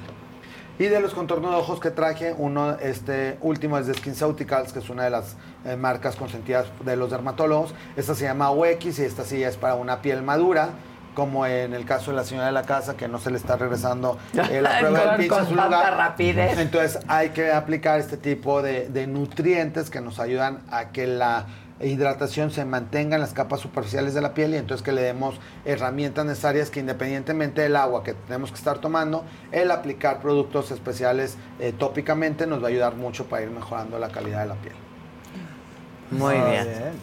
Así es. No, de no. ahora. ¿Esa Sí. de skin qué tiene? ¿Cuál es el producto que Esta tiene contiene? una eh, sustancia que se llama madecasócido, que es un hidratante especial que ayuda a la, a la cicatrización, porque se habla que la formación de arrugas es muy similar a las heridas, que cuando hay una Ah. cortada ya no se restaura la piel de igual manera y por eso queda la cicatriz. Y eso pasa en el movimiento y en los párpados que tenemos que moverlos. eh, más de dos mil veces al día, entonces eso va haciendo que se vaya también rompiendo la piel y, des- y des- y deshidratando. Ahorita no se veía en la cámara, pero bueno, vamos a poner otra vez el Ah, ejemplo de la frente de Maca, que ella tiene unos músculos muy fuertes. Y eso mismo pasa en el párpado, pero en el párpado no lo podemos observar más que cuando ya están las arrugas en reposo. Pero en gente que tiene estos músculos tan fuertes, eso tiene que ver genéticamente. Vean cómo hacen los músculos de la frente. Hay gente que aunque quisiera moverlos Sí, a así, mí no eso puede. no me sale. Exacto, No, hay gente que hace cinco, seis rayas, Qué fuerte tengo mi más una. frente. Exacto, esa es una Con la frente fuerte. Con la frente en alto, músculos frontales muy muy poderosos. Entonces, eso No, lo pues ideal no es aplicar quiero. toxina botulínica para que se vayan relajando. Y en el párpado lo ideal es inyectar ácido hialurónico, como lo vimos en las fotografías, que hay varios tipos de ácido hialurónico. ¿En el párpado? En el párpado. Unos Acá, son de para la nutrición, ojera. Ah. otros son para rellenar la ojera y otros son para nutrir. Pero no arriba. Arriba y abajo. Ah. O sea, sí se puede para que la piel se vaya fortaleciendo y le demos susto. también herramientas. Se ponen Ay, como mini puntitos, quedan ahí como mini ronchitas, como si hubieran aplicado. Ah, como el Morpheus. Ah, como el Morpheus, pero inyectado. Entonces se inyectan pequeñas moléculas, como eso que estamos viendo en la pantalla. Se inyectan pequeñas cantidades de ácido hialurónico, pero es un ácido hialurónico no entrelazado. Eso quiere decir que se absorbe entre 40 a 60 minutos y la piel lo ocupa como nutriente. No es un producto de relleno, por eso van quedando bien, como ronchas. Como literal si te hubiera picado una hormiga y queda ahí la ronchita, Ajá. esas ronchitas se van reabsorbiendo y van ayudando que la piel se vaya mejorando de calidad y se aplica tanto arriba que abajo. De hecho, a Casarín le hemos hecho ese Ah. tratamiento Ah, ¿tú te también. hecho? Y su contorno de ojos pues está mucho mejor que hace un año. De la a la ojera, gente que de tiene... la ojera. A la Eh, gente- Contando al bebé también, entonces sí, sí. Qué bueno que, que en padres este, que se están desvelando, que tienen bebés y que me dicen, bueno, es que después de los primeros tres meses quedé como si me hubieran corrido sin aceite. Bueno, tanto la mamá como el papá pueden hacerse ese tipo de tratamientos y van a hacer que su piel vaya estando mucho mejor, porque esos a los tres meses todavía tienen que llegar a los 15 años para la fiesta de la Sí. criatura, entonces tienen que mantenerse lo mejor posible. Muy bien, pues vamos a hacernos cositas. Vamos Yo fui a- la semana pasada. Yo quiero ir mañana, mañana vas a estar. Hoy vas que a me debilites los músculos de la De frente. la frente. Entonces, pues ya lo ¿Mañana saben. dónde estás? Mañana en Altavista, Pero hoy hoy en- Polanco. hoy- Este, hoy se puede ir. Hoy en Polanco con todo gusto. Vamos ahí, a te esperamos, obviamente. Algo. Para hacer, eh, seguir nutriendo la Bueno, piel, el que pelo. siempre es importante. Que no me echo. Pelo, pelo. todo. Estar aplicando tratamientos para pelo, uñas, piel, siempre es necesario. Y bueno, hoy a las 3 de la tarde voy a hacer un en vivo en YouTube para todas las preguntas que luego me dicen, no alcanzaron a Bien. responder las preguntas. Bien, a estar bien. ahí conectado en YouTube Javier Derma para que se conecten y todas las dudas que quieran va a ser ahí como un bombardeo de preguntas y respuestas. Ahí voy a estar a sus órdenes. No este, van a alcanzar todas. Javi, porque aún así. Bueno, todas, todas las que Eres podamos. el mejor, Sí. Las que Eres el podamos, mejor. vamos a estar No hay nadie pues como los Javi. Derma, Nadie. créanme, créanme, llevo varios años de experiencia Muchas y gracias. nadie como el Javi, de verdad, qué Muchas bárbaro. gracias. Pues ahí, ahí nos vemos. Como siempre, muy feliz de estar aquí todos los miércoles. Estos productos se van para la canasta de Me lo dijo Adela. Estén pendientes, suscríbanse al canal de la saga, porque aquí vamos a poner todas las bases para que puedan participar. Exacto.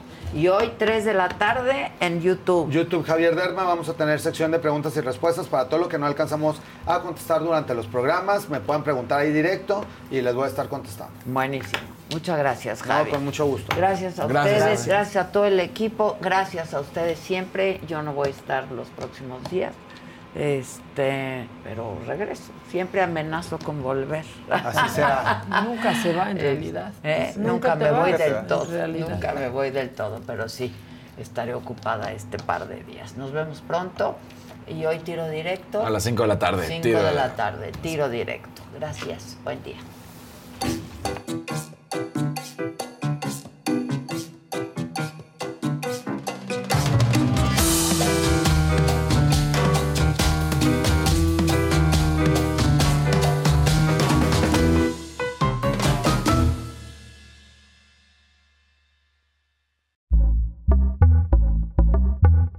Pitaya. NetCredit is here to say yes because you're more than a credit score. Apply in minutes and get a decision as soon as the same day. Loans offered by NetCredit or lending partner banks and serviced by NetCredit. Application subject to review and approval. Learn more at netcredit.com/partners. NetCredit. Credit to the people. If a friend asks how you're doing, and you say, I'm okay. when the truth is, I don't want my problems to burden anyone. or you say, Hang it in there. because, If I ask for help, they'll just think I'm weak. then this is your sign to call, text, or chat 988 for free, confidential support. Anytime. You don't have to hide how you feel.